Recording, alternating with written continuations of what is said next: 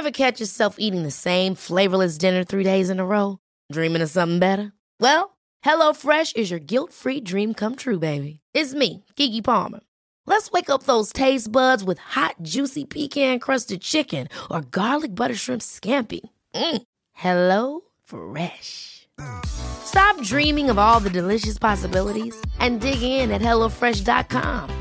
Let's get this dinner party started.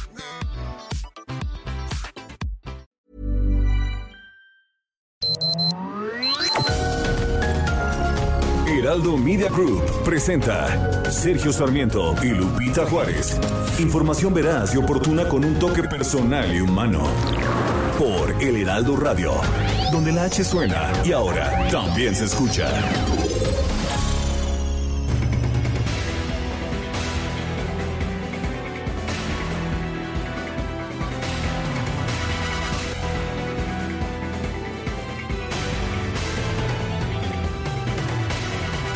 Comienzan, comienzan ya formalmente las campañas electorales rumbo a la sucesión de 15 gobernadores en el país. En los primeros minutos de este domingo, cada entidad le puso un sello a un proceso que está marcado por la pandemia de COVID-19. En algunos casos se respetó la sana distancia, se empezó la actividad de campaña en redes sociales, en otros casos hubo convocatorias a mítines políticos. Está comenzando la campaña para la elección más grande en la historia del país. Se van a renovar miles de cargos entre gobiernos estatales, diputaciones federales y locales. El candidato de la coalición Juntos Haremos Historia en Zacatecas, David Monreal, empezó sus actividades con un mensaje en redes sociales y hoy lunes empieza ya formalmente sus actividades. Tres de los siete candidatos registrados en Michoacán arrancaron en sus casas de campaña. Sin embargo, Cristóbal Arias de Fuerza por México lo hizo en redes sociales. En Nayarit, pasada la medianoche, eh, pasada la medianoche comenzaron actividades Miguel Ángel Navarro Quintero de Juntos Haremos Historia que ofreció apoyo al campo, así como los demás aspirantes. El candidato a gobernador de Sinaloa por Morena y el partido sinaloense Rubén Rocha Moya encabezó desde el primer minuto lo que denominó el inicio de la transformación del Estado. Mario Zamora Gastelum, candidato de Va por Sinaloa, arrancó desde el Hospital General de Guasave con un reconocimiento a los médicos que combaten el COVID-19. En fin, estamos viendo el arranque de campañas en distintos puntos de nuestro país. Maru Campos, de la candidata del PAN allá en Chihuahua, arrancó su campaña en la presa de la Boquilla, a pesar de que está siendo acusada de corrupción por el también panista gobernador Javier Corral. Son las 7 de la mañana, 7 de la mañana con dos minutos. Hoy es lunes, lunes 5 de abril del 2021. Yo soy Sergio Sarmiento y quiero darle a usted la más cordial bienvenida a El Heraldo Radio. Lo invito a quedarse con nosotros. Aquí va a estar bien informado, por supuesto, pero también podrá pasar un rato agradable, ya que siempre hacemos un esfuerzo por darle a usted el lado amable de la noticia. Guadalupe Juárez, ¿cómo estás? Buen día. Hola, ¿qué tal? Sergio Sarmiento, qué gusto saludarte. Muy buenos días para ti, buenos días para nuestros amigos del auditorio. Estoy con una hora menos de sueño, por supuesto, que he entrado este horario. qué barbaridad, oye. Dolió, esta mañana la eh, despertada. pues se supone que nos paramos a las 5 y ahora a las 4. Qué cosa mira, el reloj decía que eran las 5, te juro que mi cuerpo decía que eran las 4. Ay, eso mismo me pasó, pero bueno, pues a darle, a darle esta mañana, Sergio, porque hay muchísima información. Oye, te estaba oyendo de cómo empezaron las campañas, cuánta gente, qué barbaridad, qué impresión, cuántos candidatos, con decirte que hasta Onésimo Cepeda, el obispo emérito, pues eh, está siendo apoyado, ¿no? Como candidato a diputado local de Catepec postulado por un partido también, imagínate nada más, así están las cosas. Y bueno, ya que estamos hablando de este tema, el consejero presidente Lorenzo Córdoba dejó claro que es evidente que el Instituto Nacional Electoral está sometido en una estrategia de amedrentamiento, pero advirtió que pues no va a prosperar porque la gente, los ciudadanos tienen confianza en el INE que garantizó va a un proceso electoral como un árbitro vigilante, sin protagonismos y sin estar en contra o a favor de alguien. En un mensaje previo al banderazo de arranque de las campañas electorales, Córdoba sostuvo que no tiene ningún sentido institucional, ni político, ni procedimiento ocultarlo. El INE está sometido a una estrategia de amedrentamiento, pero que esto no va a prosperar. Dice que nadie puede pedirle a una institución con esta historia, con estas consejeras y consejeros, con este servicio profesional que no aplique la ley y que encoja los hombros ante el incumplimiento olímpico a las normas. Bueno, dijo que el INE va a trabajar con imparcialidad, diálogo y responsabilidad de Estado, como deberán hacerlo todos los actores. Bueno, pues en otros, en otros temas eh, se hizo viral en redes sociales el video de una, una enfermera voluntaria que aplica una vacuna pero sin nada, sin tener el líquido de la vacuna, esto en la Escuela Nacional de Ciencias Biológicas, en la unidad Zacatenco del Instituto Politécnico Nacional una sobrina de esta de la persona que estaba siendo vacunada dijo que la enfermera hizo creer a su tío que le aplicó la vacuna Sputnik V contra el COVID-19. El Instituto Mexicano del Seguro Social ha reconocido que efectivamente no se estaba aplicando vacuna en ese pues en esa inyección, en esa inoculación y pidió ofreció una disculpa. Expuso que se procedió a aplicar la vacuna de manera correcta sin mayores complicaciones en presencia de su familia, que a su vez atestiguó el procedimiento, informó en redes sociales que se corrigió la situación.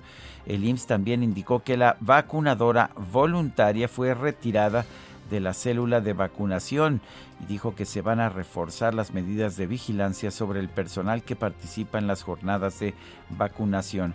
La usuaria que denunció que denunció esta aplicación falsa de la vacuna acusó a la enfermera con un superior y efectivamente reconoció que fue un error que no volverá a suceder. Pues sí, oye, qué, qué preocupación, ¿no? También se registró un engaño en Sonora y otro en Huizquiluca, nada más pican a las personas, pero no les inyectan nada. Y ayer la jefa de gobierno decía que este no había sido un acto deliberado del gobierno de la Ciudad de México y que más bien había sido o se trataba de una campaña de difamación. Bueno, pues yo, yo este sábado me apliqué la vacuna a propósito en, el, en la escuela primaria Benito Juárez de la colonia Roma de la Ciudad de México, todo perfecto. Y la verdad es que no te fijas si hay o no hay líquido en la jeringa, pues finalmente tienes confianza y recordemos que se están aplicando millones de dosis. Son las 7 de la mañana con 7 minutos.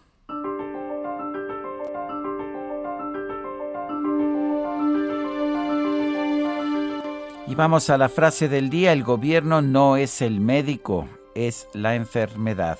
H.S. Ferns.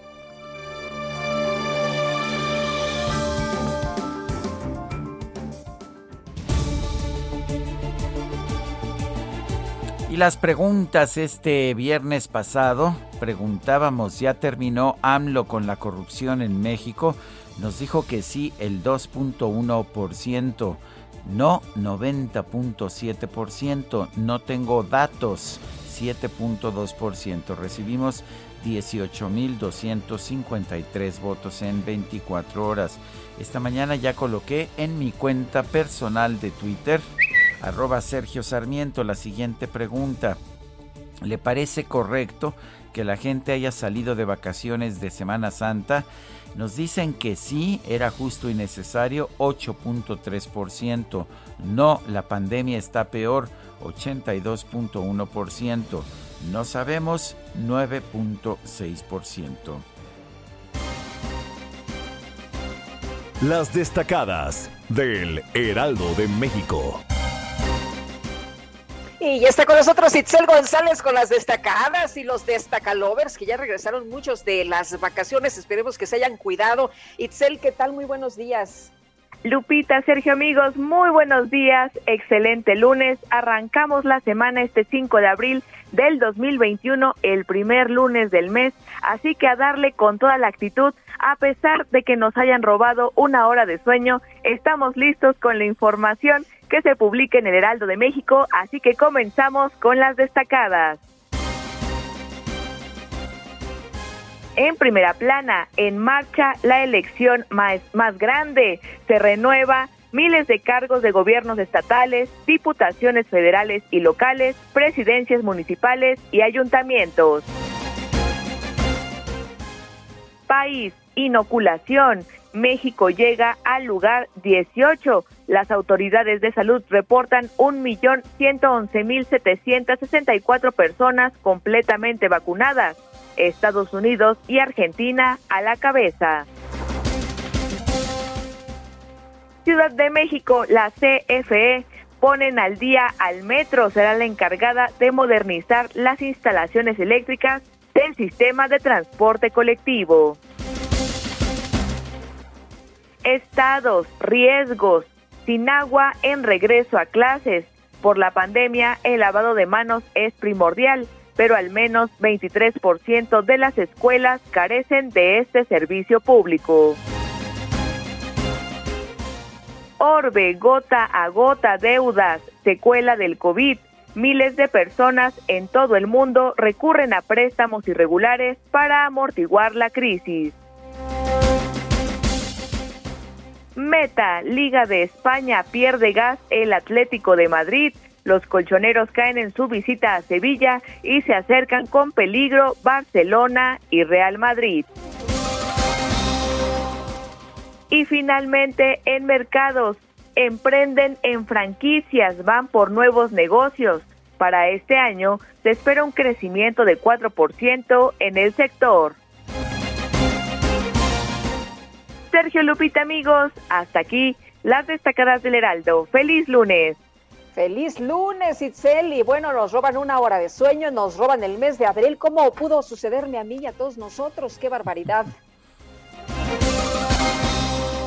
Son las 7 de la mañana con 11 minutos y es lunes 5 de abril del 2021. Resulta que a mí no me lo robaron. Aquí, aquí lo estoy gozando en plenitud y con las flores de las jacarandas también. Pero en fin, vamos a este. Qué bonito está la ciudad, ¿verdad? Por todos lados. Así, las jacarandas.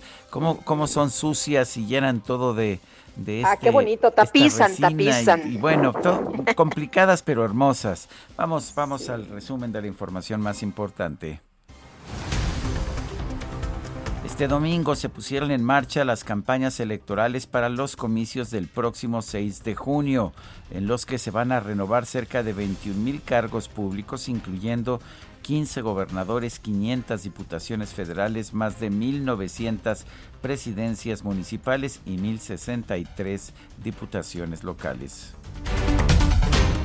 El consejero presidente del Instituto Nacional Electoral, Lorenzo Córdoba, denunció que el organismo es pues víctima de una estrategia de amedrentamiento y descalificación. Sin embargo, dijo que esto no va a prosperar. La primera vez que se pretende descalificar al árbitro. Es una estrategia que lamentablemente ha sido asumida por diversas, eh, en diversos momentos, por diversos actores políticos y diversos motivos a lo largo de los últimos años. Pero debo decir que no lo lograron antes y no lo lograrán en el futuro, porque la sociedad reconoce que el único interés del INE es garantizar la equidad, legalidad y rendición de cuentas en las elecciones.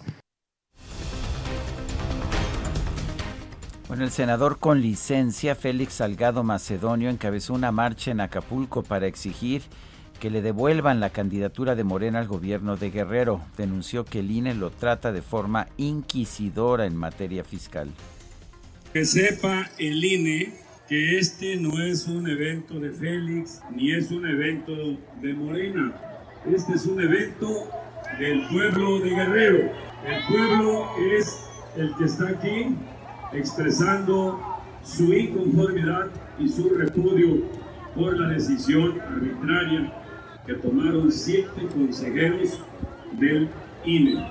Como ya lo dijo nuestro presidente del partido, nosotros ya impugnamos y lo hicimos de manera que no hay por qué al Tribunal Federal Electoral no nos regrese la candidatura. Bueno, por su parte, Raúl Morón, a quien le fue retirada la candidatura de Morena al gobierno de Michoacán por no entregar los reportes de sus gastos de pre-campaña, aseguró que confía en que el Tribunal Electoral le va a restituir la postulación. Nosotros esperamos que los argumentos jurídicos y legales puedan ser considerados y tomados en cuenta para regresarnos la candidatura. Confiamos en que se va a actuar con justicia y con razón. Y no tengo ninguna duda de que la candidatura se nos va a regresar. Tengan confianza. A partir de hoy empezamos una lucha muy importante. Una lucha para garantizar que la cuarta transformación llegue a Michoacán.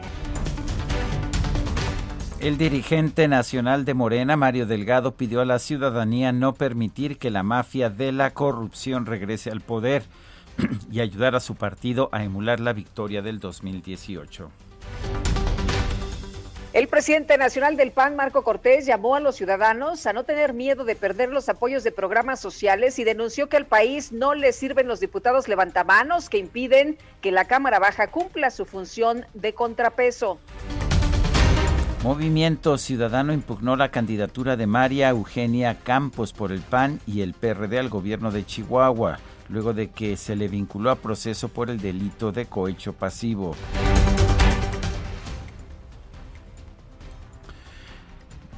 La secretaria de Bienestar puso en marcha el programa Blindaje Electoral 2021 que establece la suspensión de la propaganda gubernamental, las reuniones masivas con funcionarios, la entrega de obras concluidas, así como cambios en los padrones de beneficiarios de los programas sociales.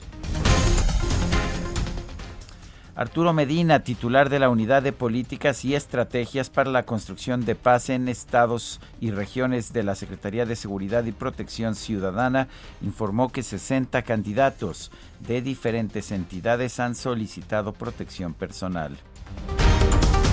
Presidente nacional de redes sociales progresistas, Fernando González, informó que su partido no postuló candidatos en alrededor de 60 ayuntamientos del país debido a que los abanderados fueron amenazados, fíjese nada más, y temían por su integridad.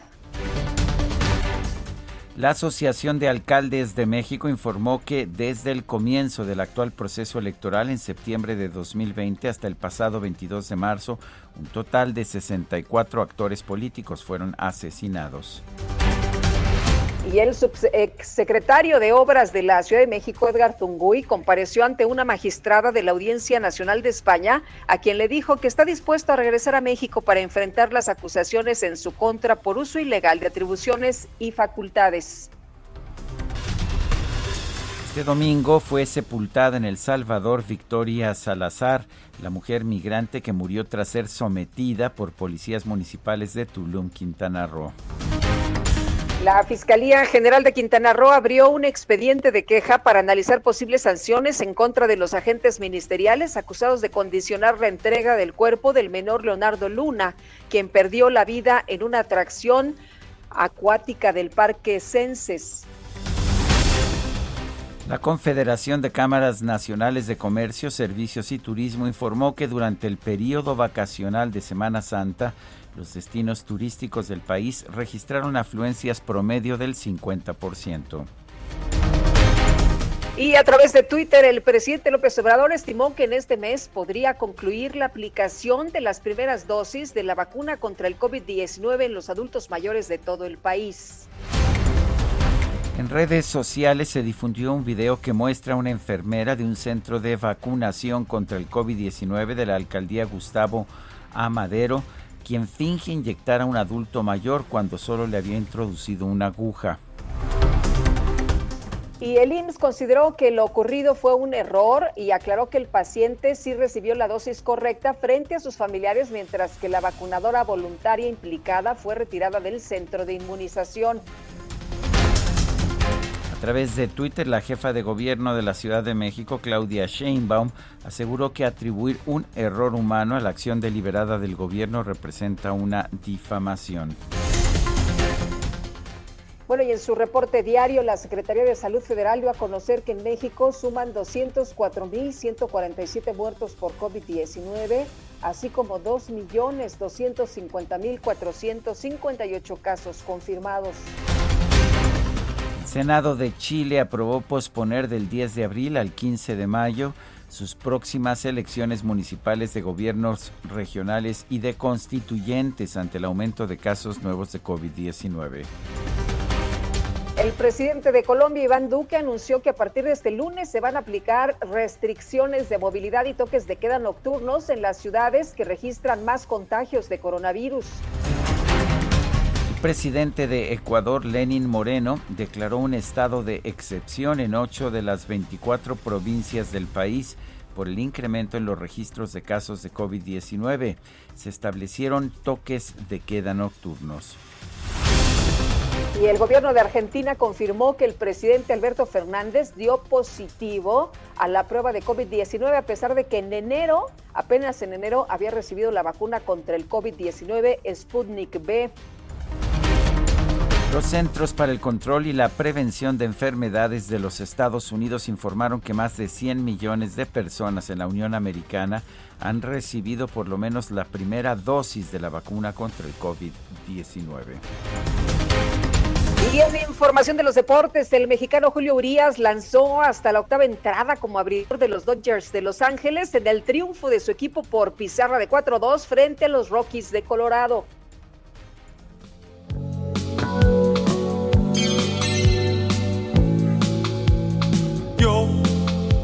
Seré el viento que va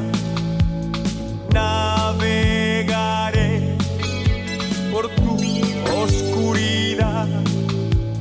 Tu rocío, beso frío que me quemará. Yo seré tormento y amor.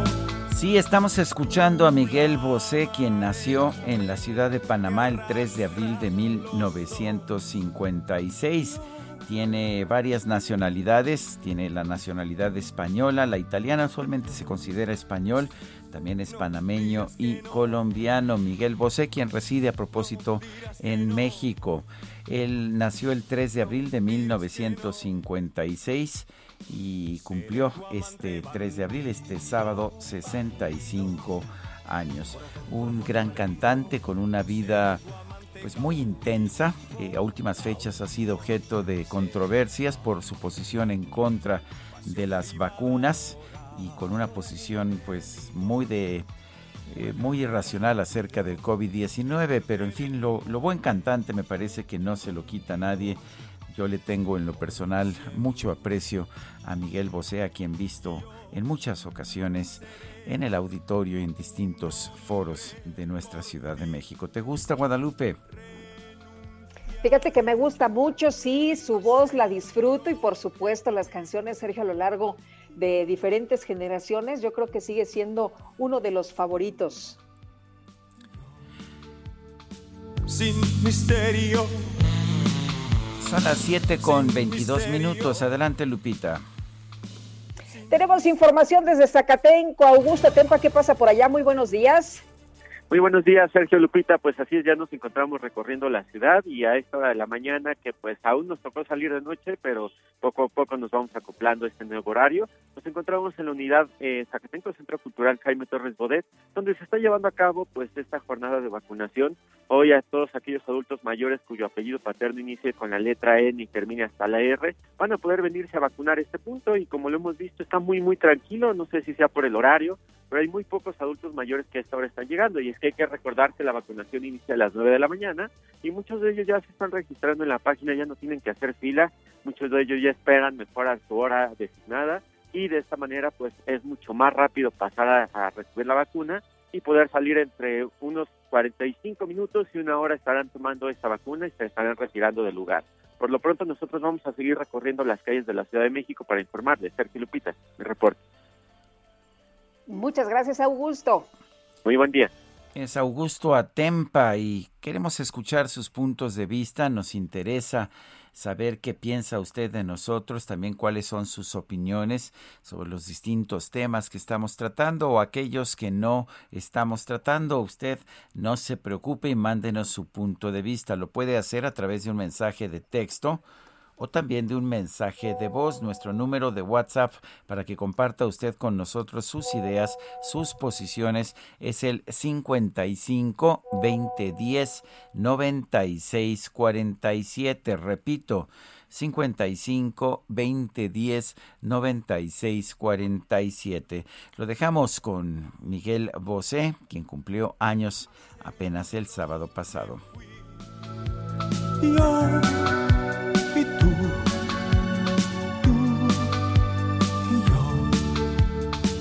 sin misterio, sin misterio,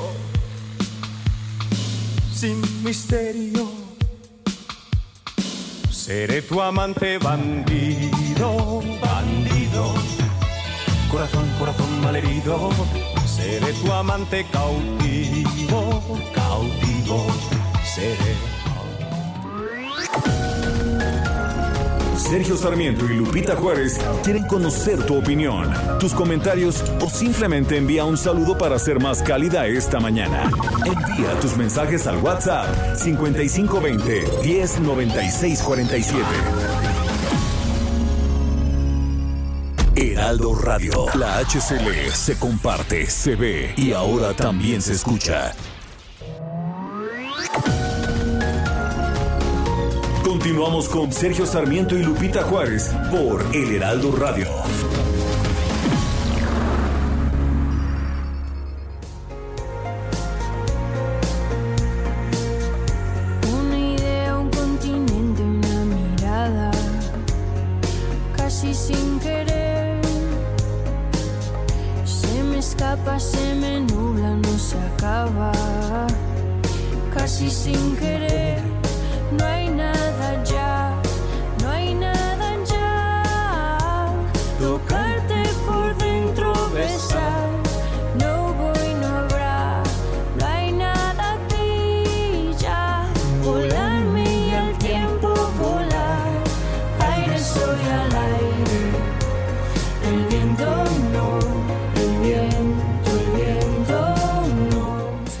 Escuchando a Miguel Bosé en esta Aire Soy canta con Jimena Sariñana, la, la intérprete mexicana.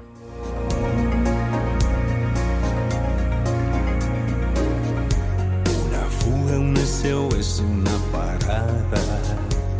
Oye, le quedó padrísimo esta idea a Miguel Bosé que empezó a tener, eh, pues, eh, además de los éxitos que ya tenía, eh, hizo estos duetos y la verdad maravilloso. No hay nada ya. Tan bello es caer a tus pies. No voy, no habrá. No hay nada. Tenemos mensajes de nuestro público. Adelante, Guadalupe. Pues sí, antes de los mensajes, nada más les potiza si ya se dieron cuenta o ya ni cuenta se dan, porque hay mucha gente que dice, no, ni pelo yo cuando están los spots de los partidos políticos que tan gordo caen. Ya sabes, promesas y promesas y nada. Bueno, Amy Shehoa, cuando los gobiernos anteriores inyectaron agua, los morenistas los querían crucificar. Ahora que este gobierno inyecta aire, la oposición miserable los difama. Resulta pues que señalar sus crímenes es pecado. Más corruptos no se puede. Saludos cariñosos. Dice otra persona, Juan Carlos Ansúrez, Sergio y Lupita, que les vaya bien, ya listo para ir a trabajar y cuando llegue poner su noticiario. ¿Y, cómo le fue Sergio con la vacuna? Pues me fue muy bien, no tuve ningún tipo de reacción. Otras personas que conozco sí tuvieron reacciones negativas, pero, pero no, yo no tuve absolutamente nada. Son las 7 de la mañana con 32 minutos. Ruta 2021, la ruta hacia las elecciones presenta. Y vámonos con más información. Miles de candidatos a legisladores, gobernadores y alcaldes iniciaron este domingo 4 de abril las campañas para las elecciones intermedias que se van a llevar a cabo el 6 de junio. Todos los detalles con Itzel González. A partir de ayer domingo 4 de abril, al menos 22.829 candidatos competirán por cargos de elección popular federales y locales rumbo a las elecciones del próximo 6 de junio, las más grandes de la historia del país. Además, comienza la transmisión de 19.8 millones de spots publicitarios de partidos políticos, candidatos independientes y autoridades electorales. En las elecciones se renovarán 3.412 puestos de elección popular y se asignarán miles de sindicaturas y regidurías para un total de 21.364 cargos públicos. Durante los próximos 58 días que concluyen el 2 de junio, diariamente serán transmitidos 315.000 anuncios de 30 segundos cada uno de las 6 de la mañana a la medianoche para la publicidad de los partidos y de 646 candidatos independientes, abarcando en conjunto 41 minutos diarios en cada emisora de radio y canal de televisión. Hasta hace unos días, en el portal de promocionales de radio y televisión del INE estaban registrados 58 spots, 8 de Morena, 7 del PAN, 18 del PRI, 7 del PRD, 4 del PT, 4 del Verde, 4 de Movimiento Ciudadano, 2 del Partido Encuentro Social, 2 de redes sociales progresistas y 2 de Fuerza por México. En el catálogo nacional de emisoras del INE, los spots serán transmitidos por 3.431 emisoras de radio y televisión. Hasta aquí mi reporte. Gracias, Itzel. Bueno, el Instituto Electoral de la Ciudad de México informó que en la capital del país 4.064 candidatos con y sin partido a los cargos de diputaciones locales, alcaldías y concejalías están buscando un cargo. Vamos con Carlos Navarro que nos tiene la información. Adelante, Carlos. Buenos días, Sergio y Lupita. Les saludo con gusto a ustedes al auditorio. Bien, 4.064 candidatos y candidatos con y sin partido entre propietarios y suplentes a los cargos de diputaciones locales, alcaldías y concejalías buscarán un cargo en la capital del país, informó el Instituto Electoral de la Ciudad de México. Desde ayer 4 de abril y hasta el próximo 3 de junio de 2021 estarán en condiciones de realizar actos de campaña, obviamente atendiendo las medidas sanitarias. El consejero Eduardo Monroy, Bernardo Valle señaló que esta es una, un acto muy importante debido a que la revisión de los documentos fue en menos de dos semanas. Escuchemos. Eh, fueron más de cuatro mil solicitudes las que se revisaron e integraron en un periodo de tiempo por demás acotado. A diferencia de lo sucedido con otros procesos electorales, en esta ocasión solo contamos con escasas dos semanas para la revisión y validación de los expedientes con el fin de otorgar el registro de candidaturas. Eh, para que se den una idea, se revisaron más de 70 mil documentos correspondientes a las solicitudes para todos los cargos. Por su parte, la consejera electoral Erika Estrada hizo énfasis en la equidad de género. Escuchemos. Es decir, el 70% de las mujeres que competirán lo harán en lugares donde los partidos que las postularon tienen mayores posibilidades de ganar y eso hay que celebrarlo. Este ha sido un esfuerzo reconocible y así quiero hacerlo a todos los partidos políticos, aunque también hay que decirlo muy claro, no es suficiente todavía. La paridad no alcanza todavía eh, a visualizarse claramente, a pesar de ser legislada y deseada, sino que seguimos construyéndola y me parece que eso es lo importante destacar, que vamos con pasos firmes, pero todavía hay trabajo para hacer. Así es que por más de dos meses estaremos viendo alrededor de cuatro mil aspirantes a un cargo de elección popular en la Ciudad de México. Sergio Lupita, la información que les tengo. Gracias, Carlos Navarro, por este reporte. Hasta luego, buenos días. Hasta luego, muy, muy buenos días. Son las 7, las 7 de la mañana con 37 minutos. El INEGI acaba de dar a conocer información, información uh, sobre distintos temas, temas importantes. Eh, da a conocer los indicadores agregados de tendencia y expectativas empresariales. Esto para el mes de marzo y lo que muestra es que empieza a haber una, pues una ligera mejoría eh, una ligera mejoría en la actitud eh, de la confianza de los empresarios. El indicador agregado de tendencia del sector manufacturero en marzo del 2021 fue de 50.8. 50.8 es un índice. Esto es ligeramente superior al, al 50.5 del mes previo y está pues bastante por arriba, bastante por arriba, cuatro puntos porcentuales de lo que estaba el, el año pasado en estas mismas fechas en lo que concierne al indicador de confianza empresarial también estamos viendo un aumento, aunque pues sigue estando bastante por debajo de la situación que existía hace apenas, pues hace apenas un año. Estamos viendo una mejoría en la confianza, lo cual es positivo, pero todavía está muy por debajo de antes de la pandemia. Bueno, y vámonos ahora con Federico Guevara, la candidata al gobierno de Chihuahua por la coalición PAN y PRD. María Eugenia Campos Galván arrancó su campaña de forma presencial en las cercanías de la presa La Boquilla. Cuéntanos, Federico, ¿cómo están las cosas por allá? Muy buenos días. Efectivamente, inició campaña la candidata María Eugenia Campos en la presa La Boquilla, aquella controversial presa el año pasado pues tuvo los conflictos con los productores agrícolas, incluso una persona falleció. Esto fue el arranque de campaña. Posteriormente, la candidata de Acción Nacional y la favorita en las encuestas hasta el momento se dirigió a Ciudad Juárez, donde también hizo un acto de presencia y arranque pues simbólico en aquella fronteriza ciudad para finalizar en el estado aquí en la ciudad capital con un acto masivo en la plaza de armas eh, paralelamente también el candidato Juan Carlos Loera de Partido de Morena inició en Ciudad Juárez. Hay que recordar que Ciudad Juárez es el botín principal, es la, es la, es la rebanada grande del pastel electoral, el 44% de los electorados del electorado es el que vota en aquella ciudad. Y después se trasladó a la ciudad de Chihuahua, punta de entrada, puerta de entrada eh, a la región serrana del estado. Eh, los otros, el resto de los otros candidatos, son ocho los candidatos, entre candidatos y candidatas, hicieron lo mismo, pero en la ciudad de Chihuahua, salvo otro candidato, el de Movimiento Ciudadano, Alfredo Lozoya, tercero eh, en las preferencias, eh, hizo su acto también de, en Ciudad Juárez y en su natal Hidalgo del Parral. Hasta el momento esto es lo que está iniciando muy poca gente, la pandemia está presente en todos los procesos de campañas electorales, ya que hay poca afluencia de personas y esto pues es un buen indicativo, pero va a ser un reto para los candidatos el tratar de redefinir eh, otras nuevas estrategias para tratar de llegar y eso lo que dicen los expertos es que serán las redes sociales.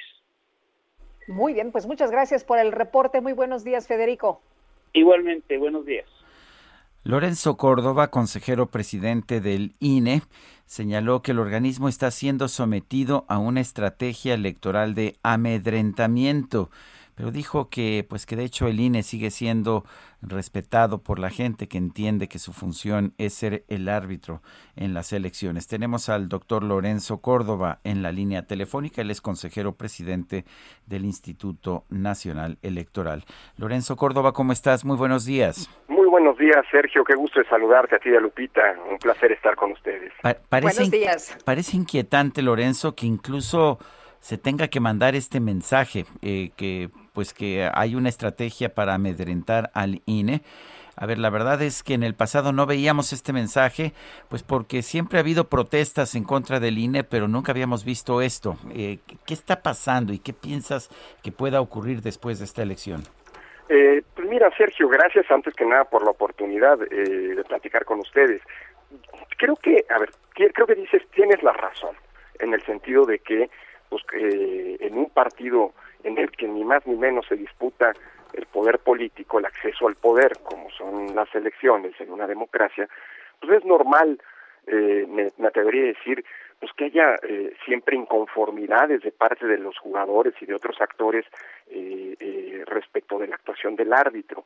pero el, el problema es cuando se cruzan ciertas líneas cuando al árbitro ya no se le critica, déjame utilizar esta metáfora, se le silba desde la tribuna, sino cuando se pide su desaparición, cuando hay actores públicos relevantes que piden que al INE se le queme o que el INE muera, que debe morir, pues evidentemente ya estás hablando de un discurso que raya pues no en la crítica, sino en que es natural y sana en la democracia, sino en la intolerancia sobre la que se fundan y se han fundado a lo largo de la historia actitudes eh, profundamente autoritarias.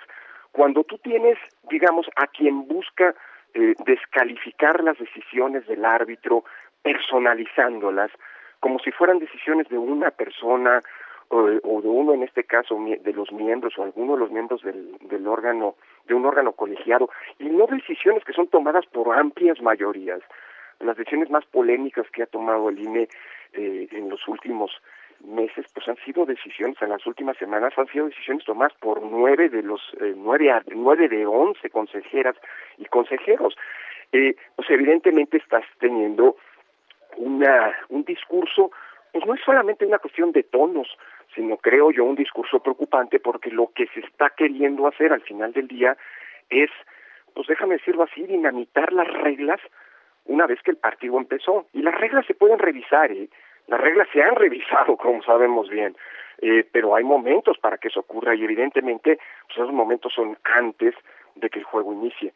Cuando el juego arranca pues esto eh, eh, pues son eh, llamados eh, acusaciones tonos que no son propios de una democracia sino que más bien pues deberían llamarnos a todas y todos que somos los constructores de este régimen político, pues la democracia la hicimos todas y todos, no hay autores como algunos únicos, como algunos pretenden, eh, pues todos tenemos que cuidarla y entonces es una buena manera, digamos, de decir, señores, señoras y señores, pues el juego de la democracia, cuando se pasan estas líneas, cuando se habla de extirpar o de exterminar al árbitro, pues está pareciéndose más a, a, a los tonos y a los discursos justamente de los regímenes que de democrático tienen poco, ¿no? Entonces yo creo que es importante, pues porque mira, el INE, el INE es una institución muy fuerte, Sergio.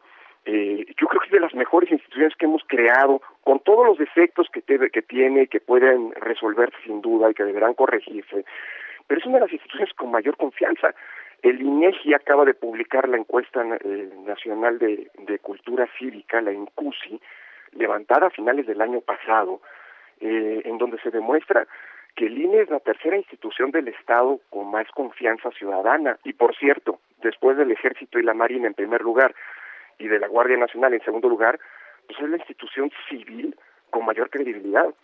Entonces, pues bueno, digamos, el juego por el poder es un juego eh, eh, en el que hay ciertas cosas que se permiten, otras que no, y evidentemente, pues este tipo de discursos y de tonos pues revelan un talante que de democrático tiene poco y que debería llamarnos a todos atención, ¿no?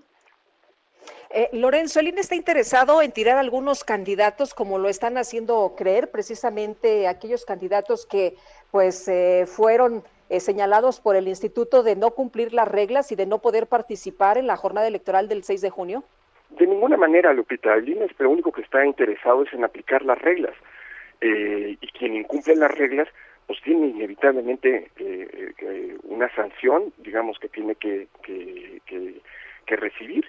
Y, y, esa sanción no es inventada por el INE, eh, está establecida en la propia ley. Mira, se pone énfasis en quienes, y evidentemente, sobre todo porque hay mucha estridencia detrás, ¿no?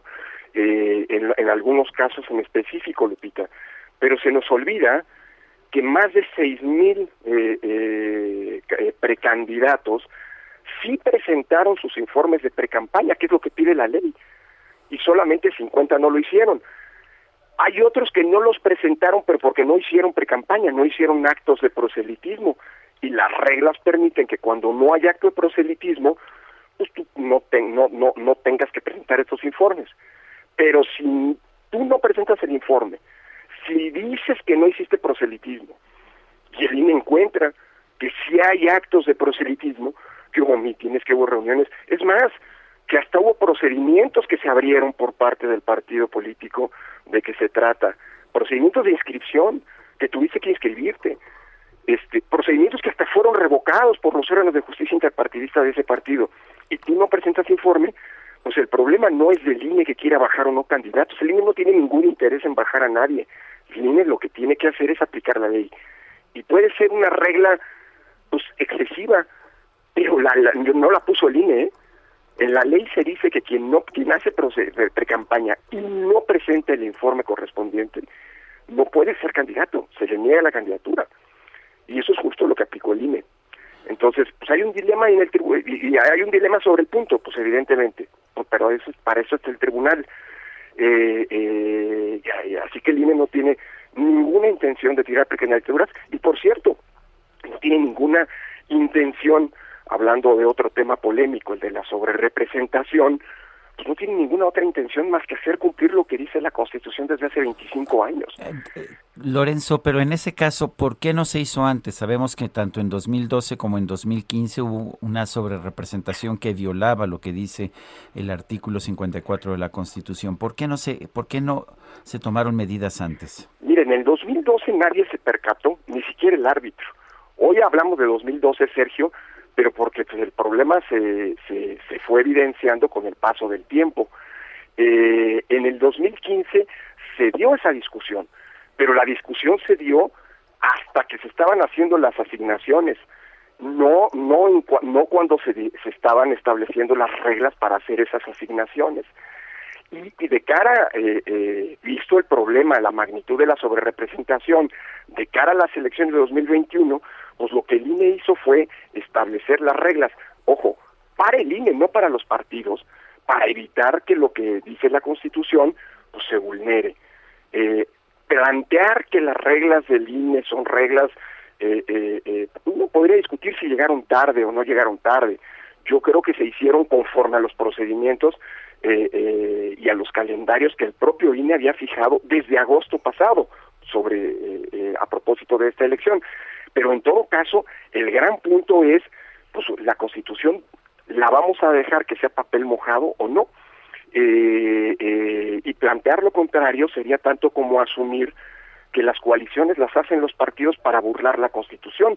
Yo no estoy de acuerdo en eso, no creo, no quiero pensar que los partidos eh, eh, utilicen la ley para violar la ley, la ley fundamental en este caso, nuestra propia Constitución. Entonces, pero vuelvo a insistir, eh, eh, Sergio, eh, puede haber polémicas y controversia respecto de las decisiones del INE. Eso se vale en una democracia. Y para eso están causas institucionales como recurrir ante el Tribunal Electoral una decisión que a alguna parte no le gusta, que a alguna persona no le gusta. Pero una cosa es esa y otra cosa es enarbolar un discurso público en donde se pida pues la desaparición o la muerte o la eh, eh, eh, eh extirpación eh, o erradicación de, de, una institución, ¿no? Yo creo que esos son los tonos que evidentemente, pues desde mi punto de vista, pues pretenden pues amedrentar al árbitro. El único punto es que el INE es una institución sólida, que goza de la confianza ciudadana, que tiene un empaque y una consistencia a su interior, eh, eh, y que ha venido, pues creo que haciendo su trabajo y lo seguirá haciendo. Y si alguien no está de acuerdo, pues para eso están las vías de las instituciones, para, para resolver los diferendos. ¿no? Eh, Lorenzo, en el caso de, de, lo que se ha dicho por parte de algunos jugadores, algunos actores políticos que lanzan el discurso de el INE no es eh, imparcial y está actuando como facción apoyando a partidos políticos, ¿qué le dices a la gente? Pues mira, que ese es el discurso que se escucha eh, una y otra y otra vez desde hace mucho tiempo y por parte de distintos actores. Sergio Lupita, ustedes no me van a dejar mentir, ustedes mismos lo reportaron en su momento. Eh, antes de las elecciones de 2018, había muchas voces que acusaban al INE, al INE, a este INE, no a otro, a este INE, de ser parcial, de favorecer al entonces eh, principal candidato de la oposición, a la postre, pues el presidente de la República. Eh, recuerden ustedes, por ejemplo, la polémica cuando el entonces dirigente de Morena eh, aparecía en los spots del partido.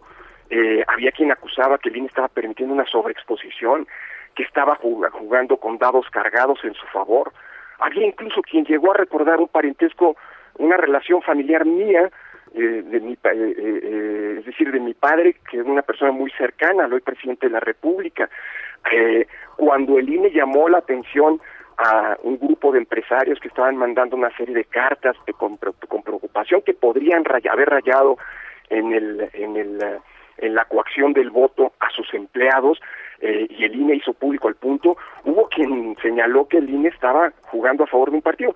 Más adelante, cuando un expresidente quiso hacer un uh, nuevo partido político, muchos dijeron que el INE estaba al servicio del expresidente y que le iba a conceder el registro.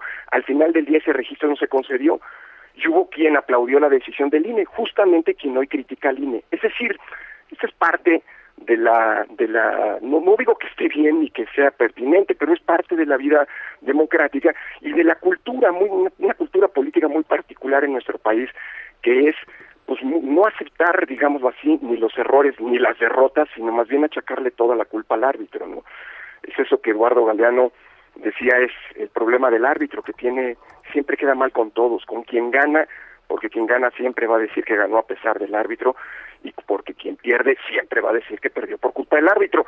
Es decir, es, yo creo que es la mejor prueba, Lupita, de que de que pues, el INE es una institución imparcial y que lo que hace es aplicar la ley. A veces hay que a quien no le gusta que la ley se aplique, o más bien que pide que se aplique solamente al contrario y no en el caso propio cuando hay alguna infracción que lo amerite, ¿no? Lorenzo Córdoba, consejero presidente del Instituto Nacional Electoral, gracias por hablar con nosotros esta mañana. Al contrario, Sergio Lupita, siempre un privilegio eh, platicar con ustedes. Gracias, buenos días. Bueno, pues ahí está la posición. Ya sabe usted, Mario Delgado, el presidente de Morena, ha dicho que pues que va a tomar medidas para desmantelar al INE, sobre todo si pierden la elección, y que además va a promover juicios políticos en contra de Lorenzo Córdoba, el consejero presidente, y Ciro Murayama. Son las 7 de la mañana con 54 minutos. Guadalupe Juárez y Sergio Sarmiento estamos en el Heraldo Radio. Nuestro número para mensajes de WhatsApp es el 55 2010 9647. Regresamos. No hay nada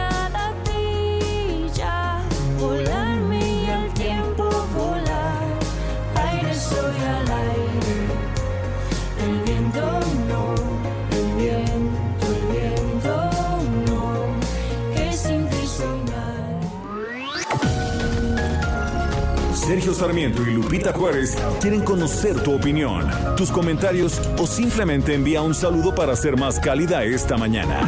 Envía tus mensajes al WhatsApp 5520 109647. Heraldo Radio.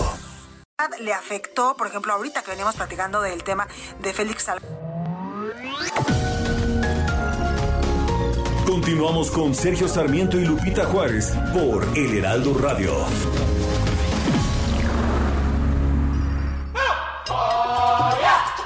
Universidad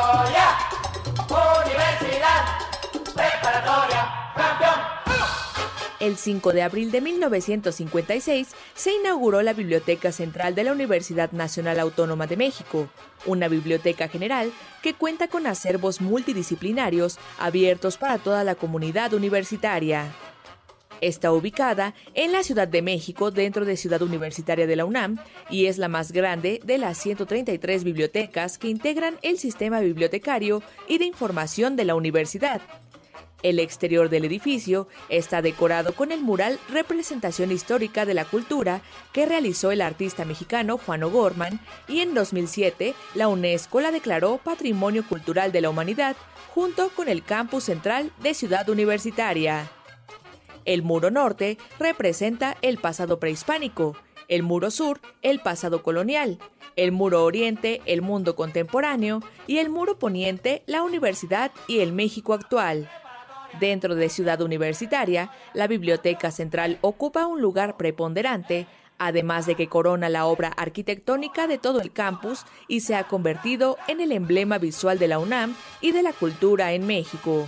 Actualmente, el acervo documental de la Biblioteca Central está constituido por 1.445.109 volúmenes, de los cuales 589.418 son libros, 323.452 fascículos de revistas y 9 periódicos de circulación nacional, 2.687 folletos y 8.616 discos compactos multimedia. Además, la colección de tesis contiene 520.936 trabajos recepcionales, de los cuales 299.057 se encuentran en texto completo disponibles para su consulta electrónica. La Biblioteca Central de la UNAM está abierta a todo público de lunes a domingo de 8 y media de la mañana a 9 y media de la noche.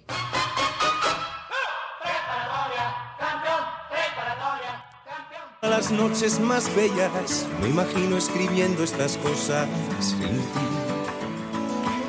Hay corazones que intentan poesía y el mío ni harto de amor te diría que no concibe belleza de luna sin ti. Hay corazones que van despacio, locos y ciegos buscando su espacio. Hay corazones y corazones, y cada cual la tira a sus pasiones. Hey,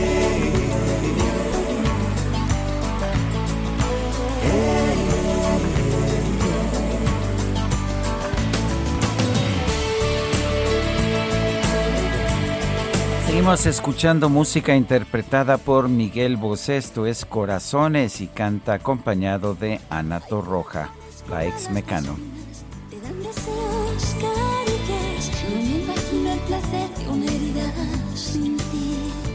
Ves, me llueven mares de corazones, cambiando el rumbo de mis emociones. Un horizonte Son las 8 con 3 minutos, tenemos mensajes de nuestro público.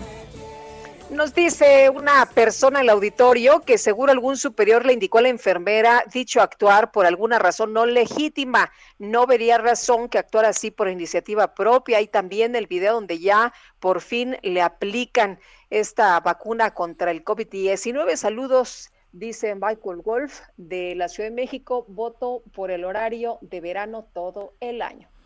Y dice Rodolfo Contreras, desde Querétaro, productiva semana, iniciaron las campañas electorales este 6 de junio. Tendremos oportunidad de frenar este desastre que inició en 2018. Ojalá y lo logremos. Son las 8 con 4 minutos. El pronóstico.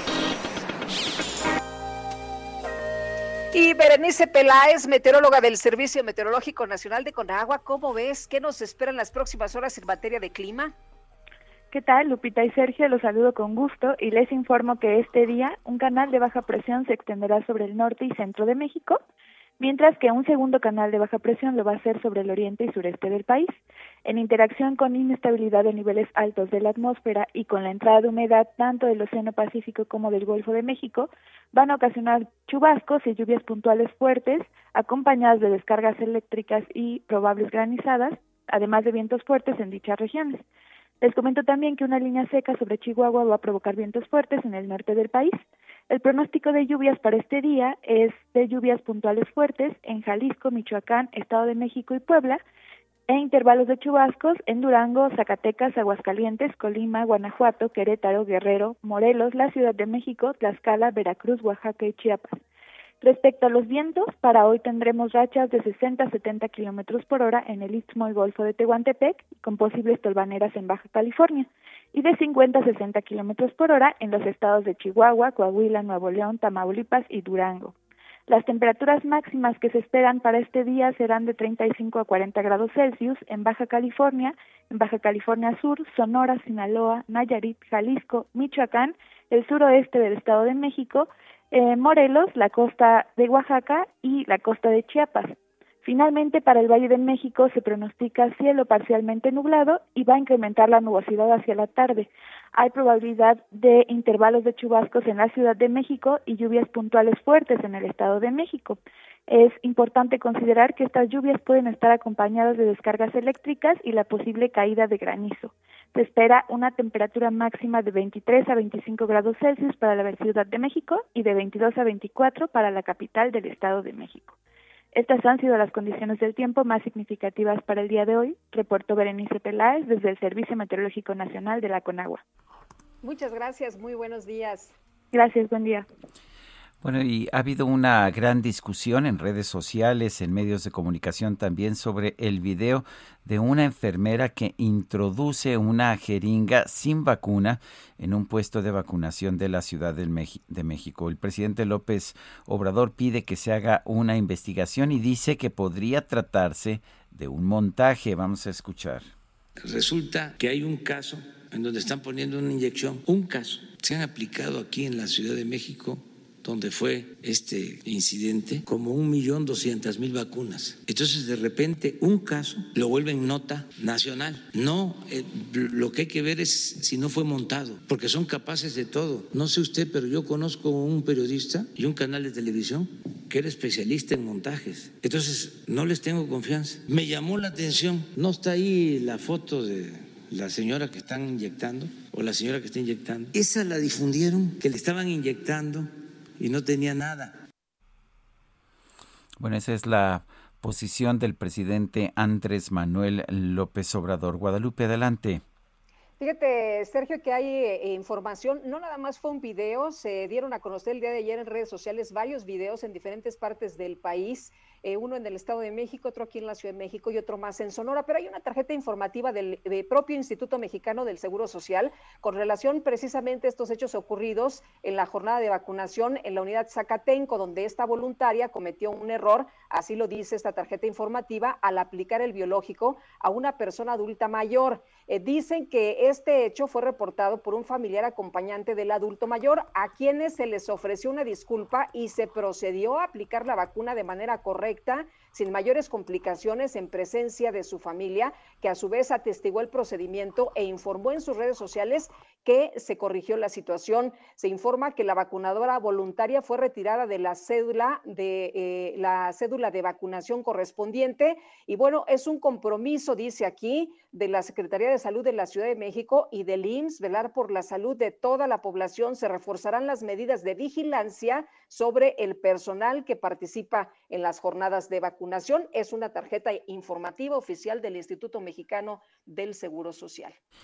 Y vamos ahora a Jalisco, donde están arrancando las campañas electorales. Mayeli Mariscal, adelante. Hola, ¿qué tal? Muy buenos días, Sergio, Lupita, todo el auditorio.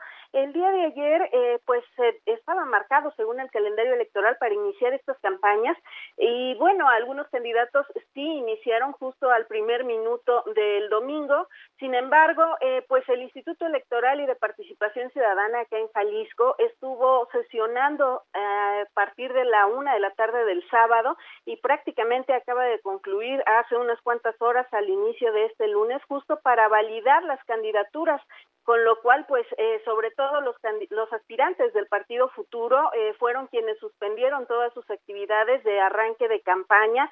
Algunos otros también, como Carlos Lomelí, prefirió eh, mejor no acudir a este evento en donde dijo que pues no quería incurrir en la ilegalidad. Así es que, pues, la verdad fue una total confusión aquí en la zona metropolitana y en todo Jalisco, porque también, pues, finalmente, luego de que los consejeros del Instituto Electoral terminaran de hacer esta revisión de las candidaturas, pues eh, sí se tumbaron o no se validaron algunas de ellas. Tal es el caso de Tonalá eh, por el partido Morena, Sergio Chávez Dávalos fue, eh, pues no fue validada su candidatura, al igual que la empresaria Marcela Michel, esto en Tlajomulco. También en Puerto Vallarta, otro de los casos eh, más polémicos tienen que ver con el Partido Verde y la candidatura de Luis Munguía quien también ya se había eh, pues mostrado con la intención de contender por parte de otros partidos políticos. Hay ya varios eh, que están pues buscando impugnar estas decisiones. Además, otro de los temas que estuvo eh, pues también retrasando esta validación tenía que ver con la paridad de género. Ahora comentarles que bueno, las planillas ya fueron aprobadas. Morena quedó tan solo con 94 planillas aprobadas de los 125 municipios que hay aquí en la entidad. También el Partido Acción Nacional con 119, el Revolucionario Institucional con 123, el PRD con 31. Así es que, pues bueno, eh, fue, eh, repito, una total confusión por esta cuestión de la validación de las planillas por parte del Instituto Electoral. Sin embargo, hubo candidatos que también sí iniciaron eh, de distintos partidos, por ejemplo, Movimiento Ciudadano, ahí en el pleno centro eh, de Guadalajara, pues inició Pablo Lemus, el contendiente justo a esta alcaldía, así como en Tlaquepaque también, eh, y pues otras alcaldías que estuvieron iniciando sus, sus eventos de campaña. Mayeli Mariscal, muchas gracias, fuerte abrazo. Excelente día. ¿Y cómo se vivió el arranque de las campañas electorales por allá en Nuevo León, donde está muy reñido? Daniela García, ¿cómo te va? Muy buenos días. Muy buenos días, Lupita, Sergio también. Pues así es, hay mucha especulación en cuanto a lo que está pasando en Nuevo León, pero bueno, ayer empezaron las campañas federales aquí en el estado, esto tras casi un mes de que arrancaron en, las campañas para los puestos locales este domingo finalmente pues arrancaron ahora sí los candidatos a las diputaciones federales en Nuevo León con sus actos de proselitismo. Hay que recordar, los candidatos a la gubernatura, alcaldías y diputaciones locales iniciaron con sus campañas el pasado 5 de marzo. Sin embargo, quienes buscan una diputación federal lo hicieron hasta este domingo 4 de abril, después de que el INE aprobara sus candidaturas y diera el banderazo de arranque para que puedan iniciar con sus campañas. Eh, pocos aprovecharon realmente este domingo de resurrección para hacer eh, pues eventos masivos. Los que sí lo hicieron fueron los, los candidatos eh, del Partido Acción Nacional, quienes fueron presentados por el candidato a la gubernatura por el mismo partido, Fernando Larrazábal. Él firmó junto a ellos un compromiso notariado para mantener una agenda por el bien del Estado y que éste reciba lo que realmente merece, según aseguró el candidato panista. El evento se llevó a cabo en las escaleras del antiguo Palacio Federal, donde se presentaron a los 12 candidatos que buscarán llegar al Congreso de la Unión en las elecciones. Eh, entre los candidatos presentados, si me permiten, pues destacan algunos nombres conocidos para Nuevo León, el exdirigente estatal del partido, Mauro Guerra, pero también Ania Gómez, quien busca su reelección, Pedro Salgado, alcalde de San Nicolás de los Garza, Miguel Lozano, alcalde con licencia de pesquería y expriista que renunció a su partido el año pasado, y Manuel González, exsecretario general de Gobierno del Estado, bajo la administración actual de Jaime Rodríguez Calderón, quien renunció a principios de este año. Los otros eh, candidatos de otros partidos solamente aprovecharon el domingo para hacer campañas que dieron a conocer a través de redes sociales en diferentes puntos de la ciudad. Estamos hablando, por ejemplo, de Karina Barrón, quien aspira al distrito 10 por el PRI, quien pues solamente compartió en redes sociales que había estado arrancando su campaña el domingo. Otros pues son Santiago González por el PT, que también busca su reelección, y Paola González, aspirante de Morena, eh, José Luis Garzo Ochoa, el Distrito 12, federal por el PRI. Todos ellos, como les comentaba, aprovecharon más bien para hacer eventos muy pequeños. Hay que recordar en Nuevo León, pues hay una, eh, hay limitaciones por parte de la, autoridad estatal para los eventos que pueden realizar los candidatos, solamente con aforo limitado y con, con todas las, las medidas de salud que hay aquí en el estado de Nuevo León. Muy bien, Daniela, muchas gracias por este reporte. Muy buenos días.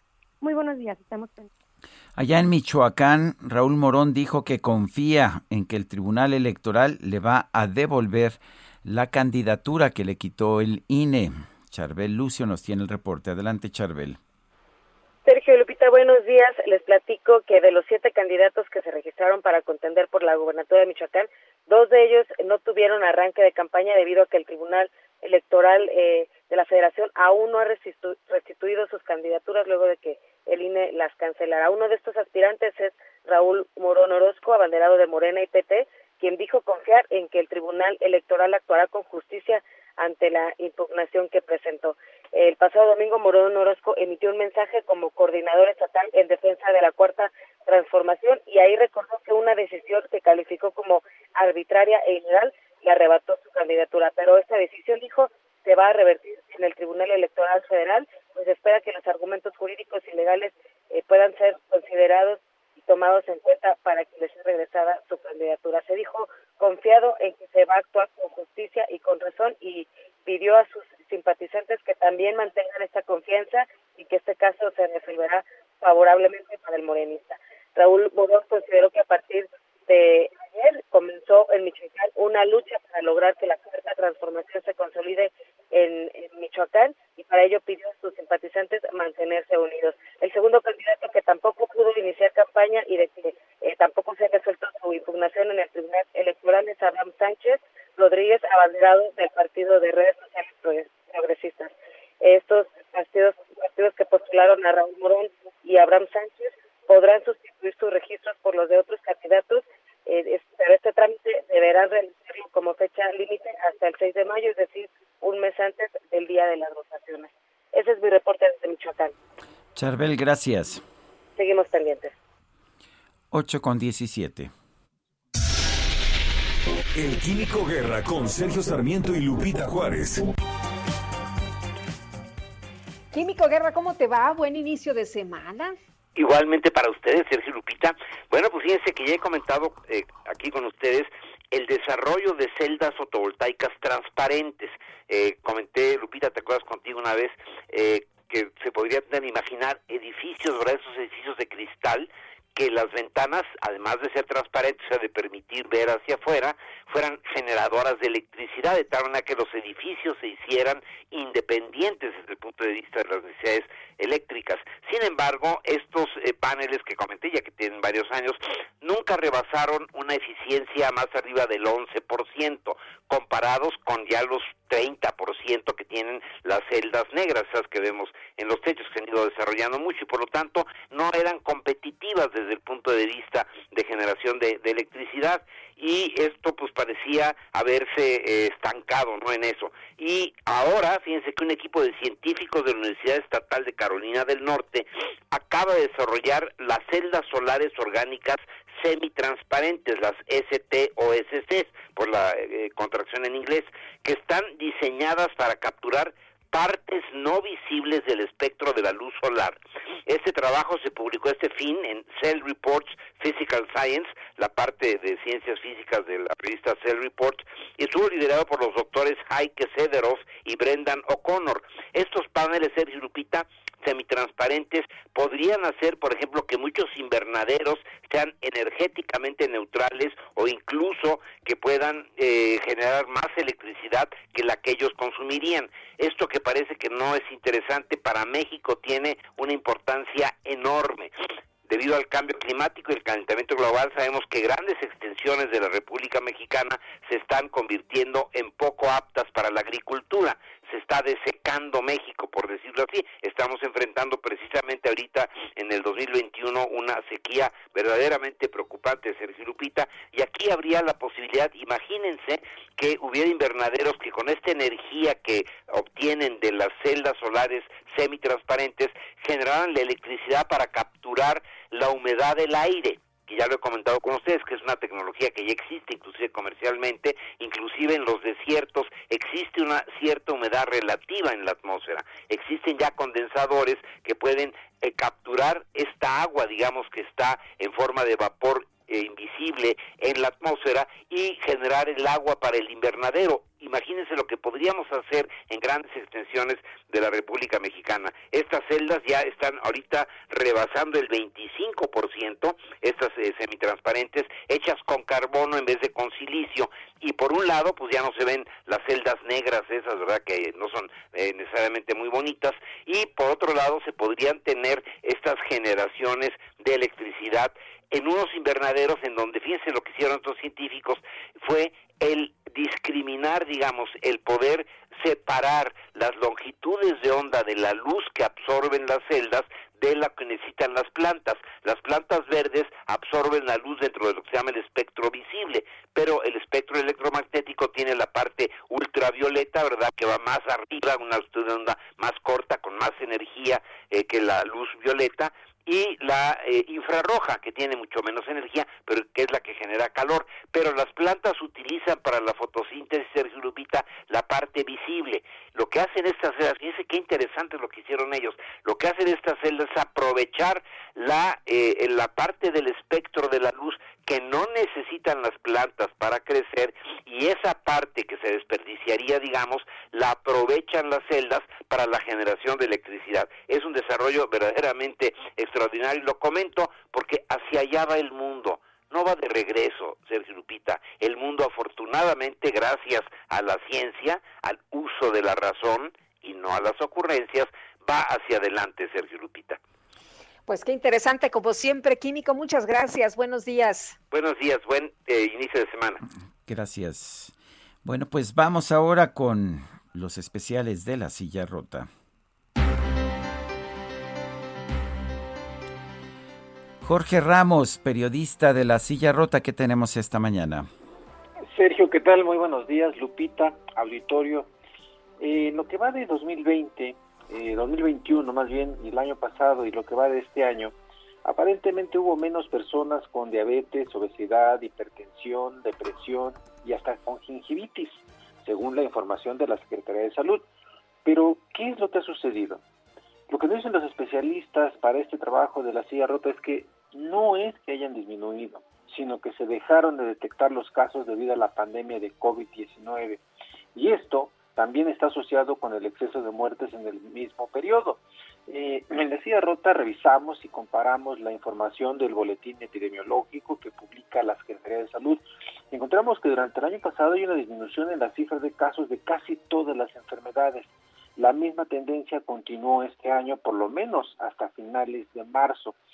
Eh, se revisaron por lo menos 15 padecimientos de entre todos los que se incluyen en el informe oficial y por lo menos en el 2020, por ejemplo, hubo 1.601.219 casos menos que en 2019.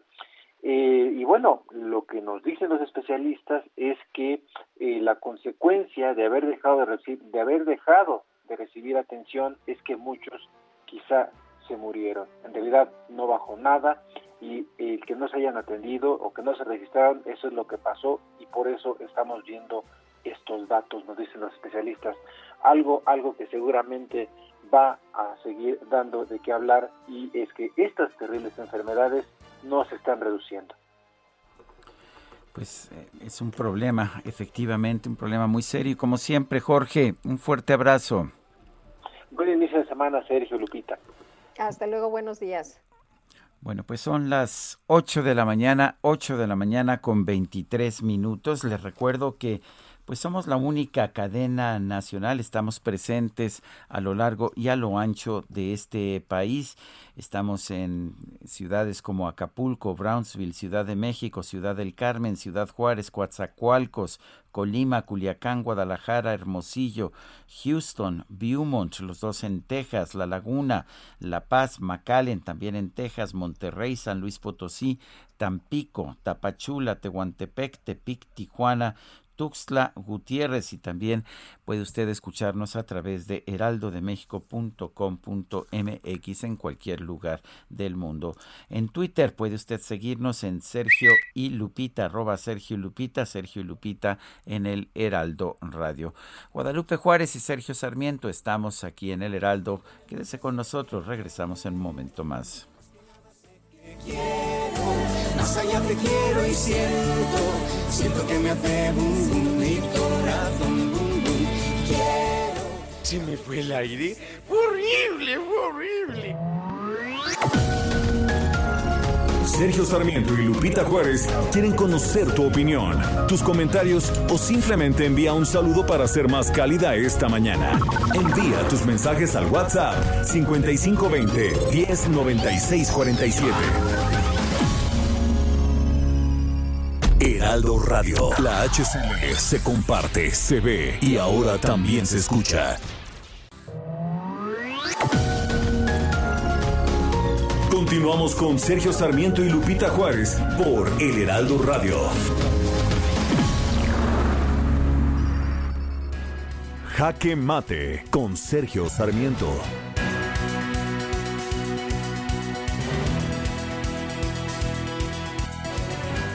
Empiezan las campañas, las campañas políticas y son campañas muy importantes. Van a pues van a marcar el futuro de nuestra nación. A veces los mexicanos no le prestamos gran atención a los procesos políticos y sin embargo después nos quejamos de las decisiones que toman los políticos.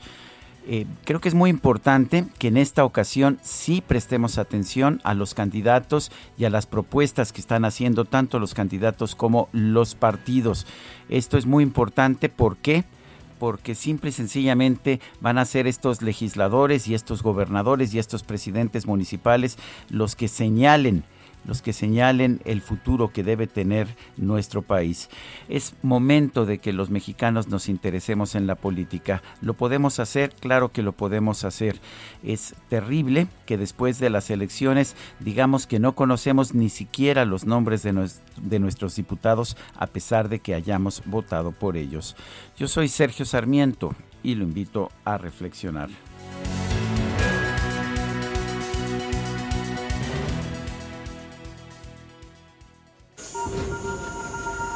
Reporte Metro con Ana Moreno. Ana Moreno, ¿qué tal? Buenos días. Hola, muy buen día, Lupita, Sergio, un saludo al auditorio. Les informo que al momento las líneas que presentan afluencia moderada son la 2, 3, 7, 8, 9A y B, con un intervalo entre trenes de 3 a 5 minutos. En las líneas 4 y 6 permanece la afluencia baja y su intervalo oscila entre los 7 y 8 minutos. Les recordamos a las personas usuarias que no cuentan servicio las estaciones Ciudad Deportiva, Puebla y Pantitlán de la línea 9 y de manera emergente en estos tramos nos está apoyando el servicio de movilidad integrada con unidades de RTP. Les recomendamos seguir en todo momento las indicaciones del personal de apoyo y planificar su viaje. Esta es la información, que tengan una excelente semana. Muchas gracias, Ana. Muy buen día, hasta luego. El presidente López Obrador confirmó que no se va a aplicar la vacuna anti-COVID-19 porque tiene anticuerpos después de que se enfermó de COVID a inicios de este año. Vamos a escuchar. Dos médicos me habían dicho que sí y el médico que me atendió me dijo no, porque tiene suficientes anticuerpos y no hace falta. O sea, puede esperar. Incluso me planteó dos meses, que eso sí, este, lo considero mucho y debe de revisarse el tiempo, pero que no tengo ningún problema de contagio ni de contagiar a nadie. Pues esa es la voz del presidente de la República. Le tocaba en la Cuauhtémoc igual que a ti, ¿no? Le, le, tocaba efectivamente y le debió haber tocado, me parece que el viernes pasado. Son las 8 de la mañana con 33 minutos. Ruta 2021, la ruta hacia las elecciones presenta. Bueno, pues este domingo Juan Carlos Loera, candidato a la gubernatura de Chihuahua por la coalición Juntos Haremos Historia, arrancó su campaña en compañía del dirigente nacional de Morena, Mario Delgado, que anduvo pues en Querétaro y anduvo no sé en cuántos lados, también en Baja California y le alcanzó para ir también por allá con Juan Carlos Loera, eh, a quien tenemos en la línea telefónica. Juan Carlos, gracias por tomar la llamada. Muy buenos días. Buenos días, gracias Lupita. Un saludo para, para Sergio, para todo el auditorio a la orden. Gracias Juan Carlos, ya, ya empiezas a tener voz de campaña y eso que y eso que eh, en estos tiempos las campañas son diferentes. ¿Cómo estás haciendo tú tu campaña, Juan Carlos? Mira, desde ya tengo desde el 2016 que me que, fui candidato eh, a la presidencia municipal de Juárez, visitando a la gente casa por casa para diversas razones. Cuando fui delegado del programa para el desarrollo, pues iba yo mismo hacia los, los censos. Estamos muy acostumbrados en Morena a tocar puertas, a irnos de puerta por puerta, colonia por colonia, casa por casa, y no tener eh, eh, foros, grandes eh, concentraciones. Desde luego, ayer bueno, fue el arranque de campaña, había que emitir un mensaje muy claro, seguimos todas las recomendaciones del Instituto Estatal Electoral para que hubiera medidas de sana distancia, sanitización, gel, eh, cubrebocas, etcétera. Pero el mensaje personal, el, mensaje principal será cara a cara, como deben todos los aspirantes enfrentarse con la gente. Yo tengo, yo tengo la frente en alto, no tengo un expediente sobre, sobre mis espaldas, mi trayectoria está limpia y puedo ir a mirar los ojos de las y los ciudadanos. ¿Lo dices por Maru Campus? No, lo digo por eh, porque la gente ya está cansada de la corrupción y de la y de la impunidad. Y la gente lo que me ha dicho es de que ya no aguantan a los políticos que han usado el dinero de, del pueblo, el dinero de la gente para provecho personal. Que le caiga el saco a que le tiene que caer el saco. Eh, Juan Carlos, el Heraldo publicó una encuesta que te pone ligeramente arriba en la contienda. Es una contienda cerrada, la de Chihuahua, pero estás en primer lugar. ¿Qué opinas de esta encuesta? Mira, eh, yo respeto mucho los trabajos eh, de las empresas, el trabajo profesional que se hace. Eh, yo tengo una percepción muy eh, aterrizada porque, como te digo, he estado por los 67 municipios del estado de Chihuahua y a mí me parece que la diferencia es mucho mayor porque la aceptación, el reconocimiento, el bono democrático que hay para el presidente López Obrador y para la cuarta transformación, te lo digo de todo corazón, es muy alto. Eh, Juan Carlos, ¿cuál es tu mensaje para la ciudadanía? Dices que no eres igual a los otros. ¿Cuál es eh, tu mensaje para la gente que quiere votar por Morena?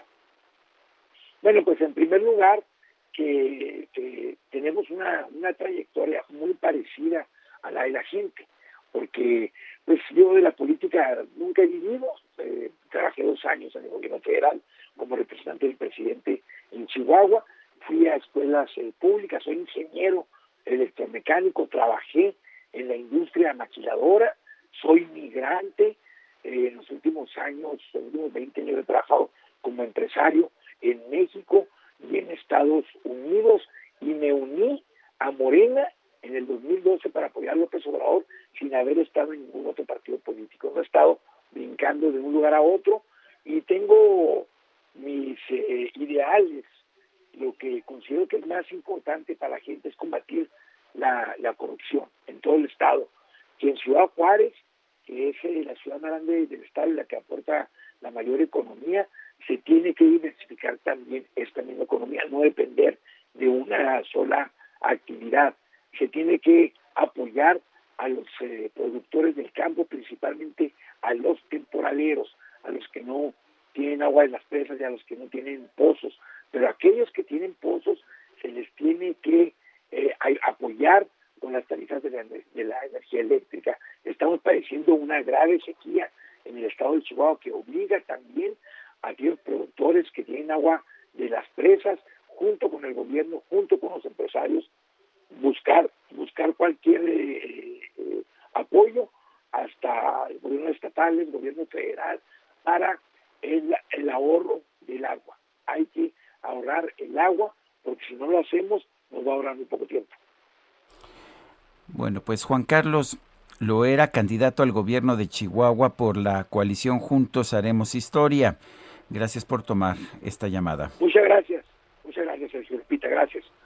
Hasta luego, muy buenos días. Ya tiene, ya tiene este voz de campaña, ¿verdad? Eh, sí, hombre, y eso que apenas va empezando. Este lunes se publicaron en el Heraldo de México los resultados de la encuesta de Social eh, Research Solutions sobre las preferencias para los próximos comicios electorales. Ya comentaba Sergio la de Chihuahua y vamos a platicar con Verónica Malo, columnista del Heraldo de México, justamente de estos resultados de las encuestas. Verónica, qué gusto saludarte esta mañana. Buenos días.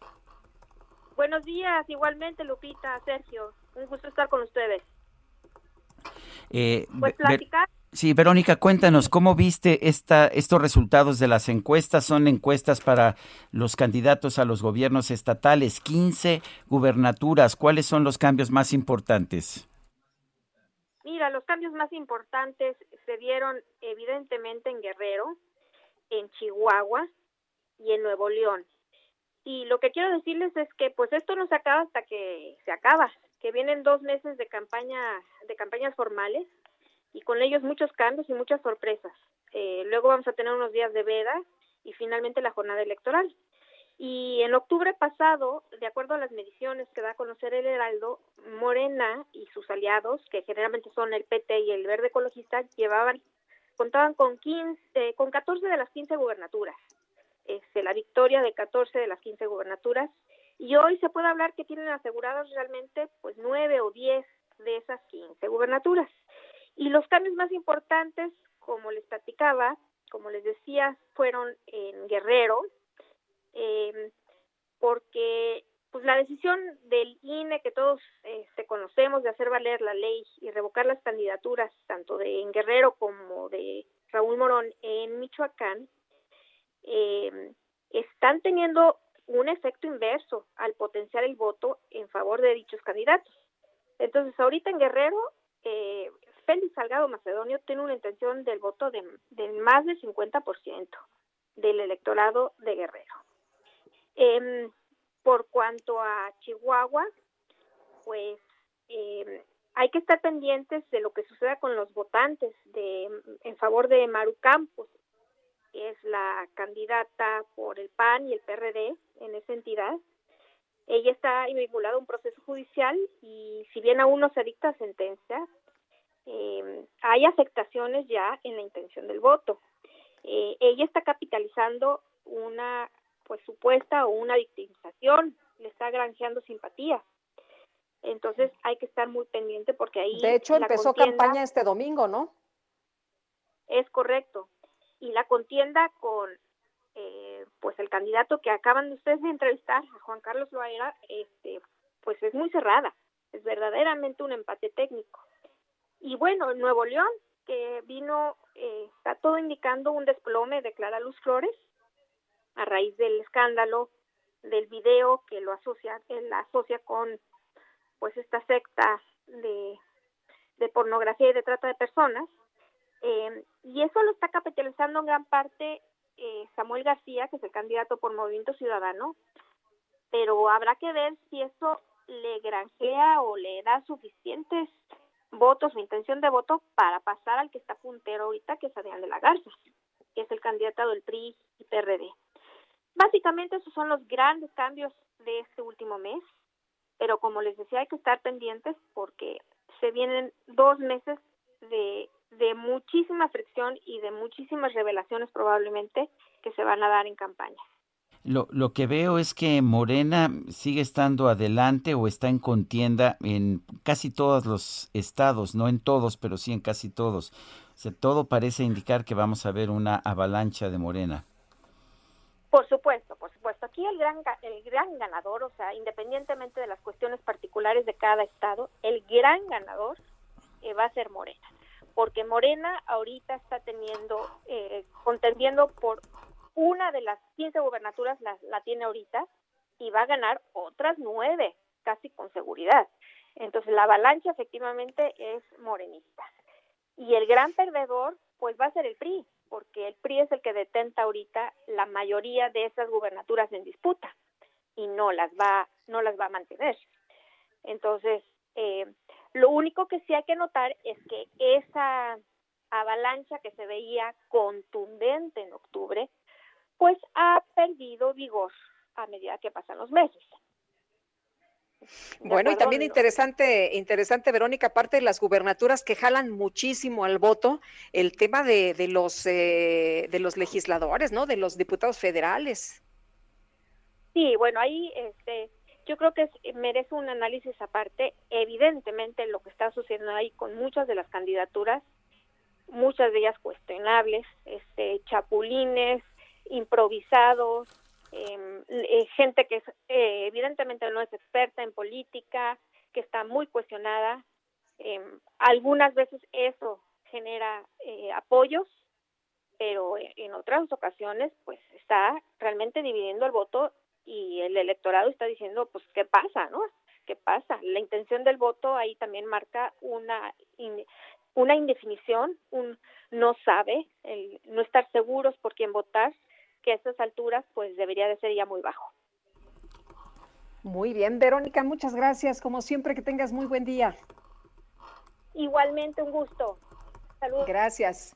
Gracias. Hasta luego, Verónica Malo, columnista del Heraldo de México. Ruta 2021, la ruta hacia las elecciones presentó. El Senado va a avalar esta semana la iniciativa de registro de todos los aparatos y, huellas, todos los aparatos y la huella dactilar con la finalidad de frenar delitos, principalmente extorsiones. Vamos a, a ver de qué se trata. Misael Zavala, cuéntanos.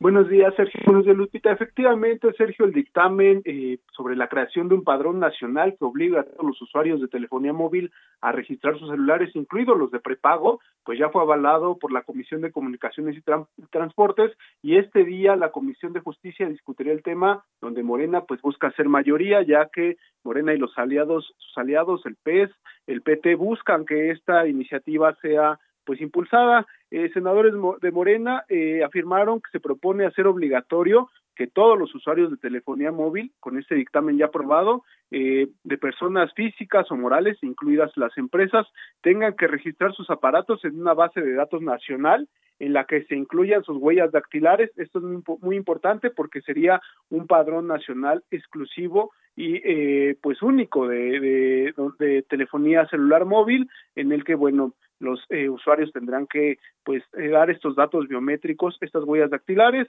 de acuerdo con el documento que ya se está discutiendo entre los senadores en esta comisión, los usuarios deberán registrar sus celulares en las compañías telefónicas con los siguientes requisitos, eh, eh sería el número de celular, la fecha y hora de la activación de la tarjeta SIM, el nombre completo y su RFC, así como la nacionalidad, el CURP y la huella dactilar del usuario o representante legal si en caso de ser empresas, también deberán eh, llevar un comprobante de domicilio, datos de concesionario de telecomunicaciones y un esquema de contratación, ya sea de prepago o de, eh, pues ya de un plan eh, como tal que se conoce actualmente. La información eh, será recabada, este padrón único será recabado eh, pues por el Instituto Federal de Telecomunicaciones y en caso de una investigación por la persecución de algún delito, dicha información podría ser compartida a los servidores del Poder de Justicia. Los usuarios que no registren sus aparatos y datos en el padrón nacional, en caso de que ya pues sea avalado por el Senado, se les sancionará con la cancelación del servicio sin derecho a reactivación, pago o indemnización. Eh, este asunto sale a, a la luz y cabe resaltar que en el país existen poco más de 126 millones de celulares de los cuales la mayoría son de prepago, lo que facilita, según las autoridades de justicia, la comisión de delitos como las extorsiones. Estaremos esperando ya que eh, el Senado de la República eh, fije la, el día de la sesión para que esté eh, votando este tema ya en el Pleno y bueno, este, esta medida entraría en vigor a partir eh, de un año más o menos, en lo que pues el Instituto Federal de Telecomunicaciones crea este padrón eh, y comienza eh, pues los requisitos eh, principales eh, como bueno pues eh, los eh, lectores de huella dactilar en todas las, las empresas de telefonía celular. Sergio Lupita, esa es la información. Misael Zavala, muchas gracias. Gracias, buenos días. Bueno, y lo que dicen los especialistas es que con esto se va a crear una tremenda burocracia, pero pues que no se van a abatir los delitos. Usualmente son las cosas así. Nuestros legisladores inventan soluciones inoperantes para problemas que no entienden. Pero en fin, así, así es la cosa. Adelante, Pues sí, luego te andan robando todos tus datos, ¿no? Ese sí, así te es. ponen en peligro. Oye, el gobierno de la Ciudad de México y la Comisión Federal de Electricidad firmaron un convenio de coordinación, pero ¿de qué se trata, Carlos Navarro? Cuéntanos. Buenos días, Sergio Lupita. Les saludo con gusto a ustedes el auditorio. Y bien, tras el incidente que sufrió el sistema de transporte colectivo Metro, el gobierno de la Ciudad de México y la Comisión Federal de Electricidad firmaron un convenio de coordinación para modernizar las instalaciones eléctricas de este sistema de transporte. El pacto entre ambas instancias, tanto local como federal, también contempla el retorno a la confiabilidad de la red. Y es que después de los daños que causó el incendio en las instalaciones eléctricas del puesto central de control del metro el 9 de enero de 2021, el gobierno local solicitó el apoyo a la CFE para definir y emprender las acciones necesarias para garantizar la continuidad y confiabilidad de sus condiciones operativas, así como su modernización.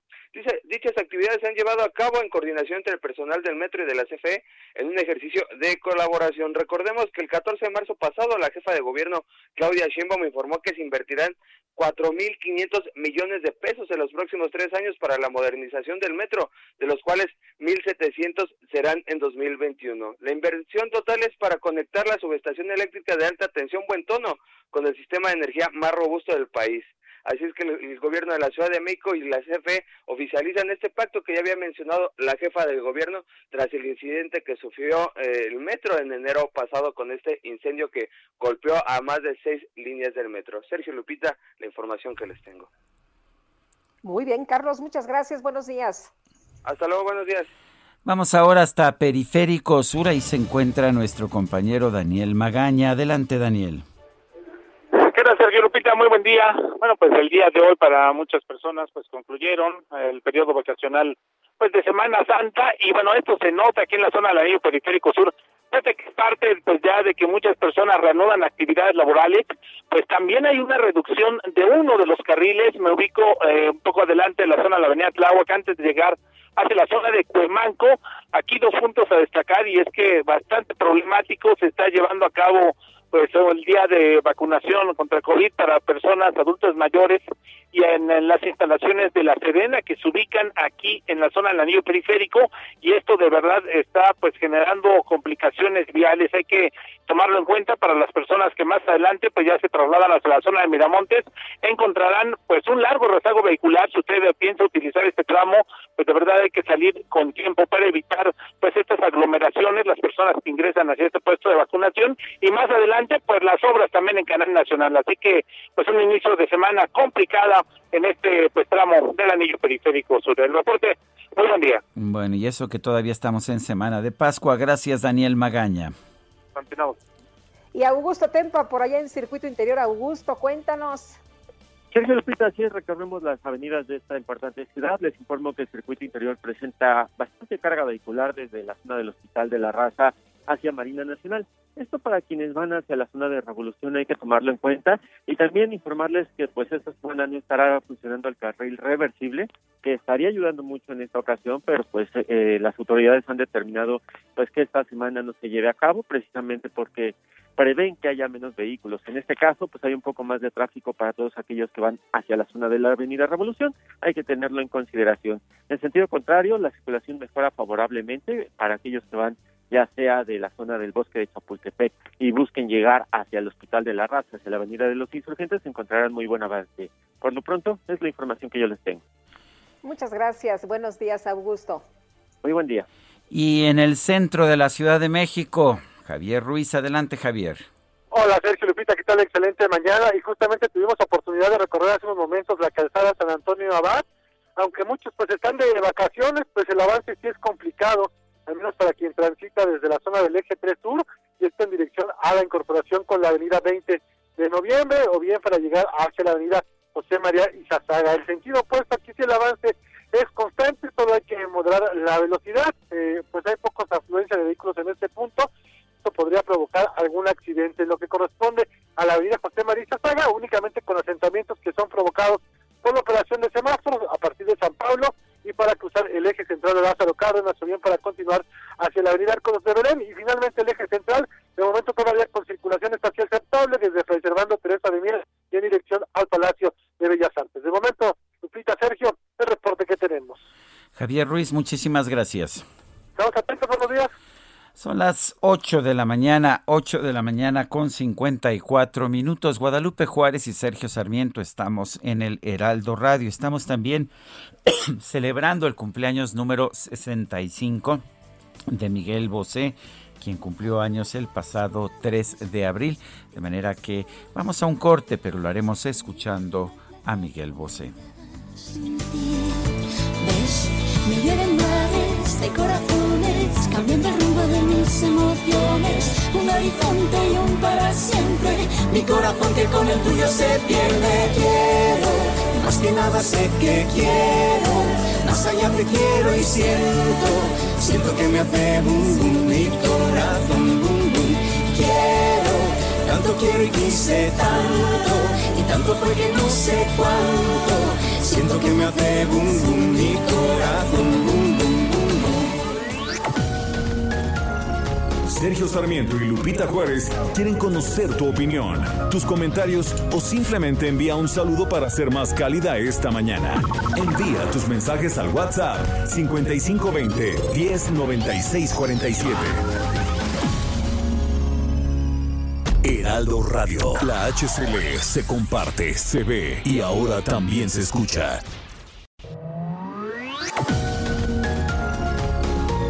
Continuamos con Sergio Sarmiento y Lupita Juárez por El Heraldo Radio. Será la primavera y aunque nada sea culpa de las flores. Y pasa el tiempo, pasa y lo que pasa, pasa una y otra vez. Por mucho que en pasado nos jurásemos sagrado lo que fuera. Todo lo pasado, cuánto queda, cuánto sirve y para qué.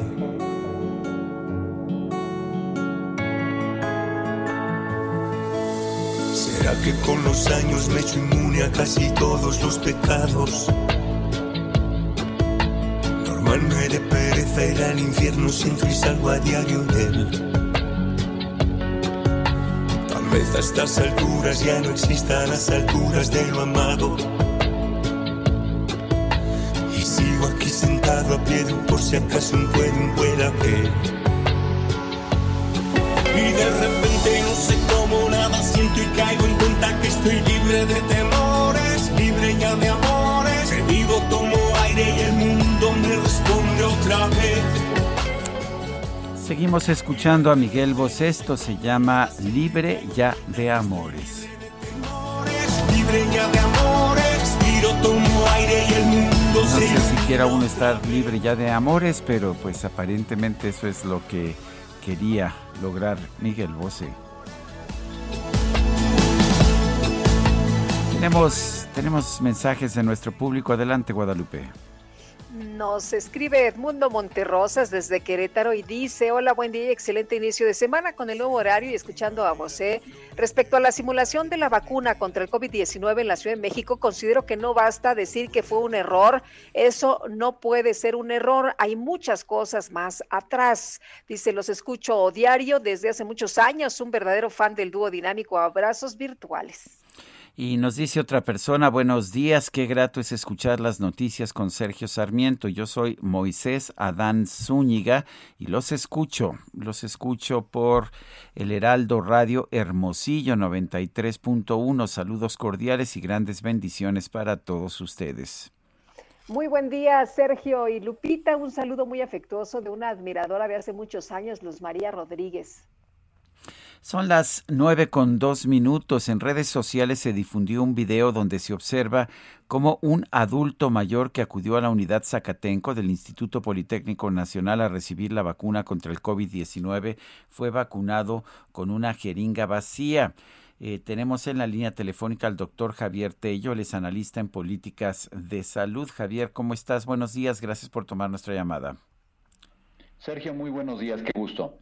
Eh, Javier, en primer lugar, el, eh, ¿es, esto, es, ¿esto es adrede o es un accidente? El presidente decía que pues que a lo mejor era hasta una cosa manipulada, una, una nota simulada, mientras que Claudia Sheinbaum, la jefa de gobierno de la Ciudad de México, pues dijo que dijo en un mensaje de Twitter que es una difamación afirmar que un error humano fue producto de una acción deliberada de gobierno. Un montaje, dijo, dijo el presidente Andrés Manuel López Obrador. ¿Qué piensas? Mira, honestamente no podemos saber qué fue lo que sucedió. Lo que sí es preocupante, Sergio, es que de entrada el Instituto Mexicano del Seguro Social haya eh, dado una nota de prensa ayer donde decían que era un error. Y luego Claudia Sheinbaum defendió muy vehementemente anoche esto, como tú lo mencionas.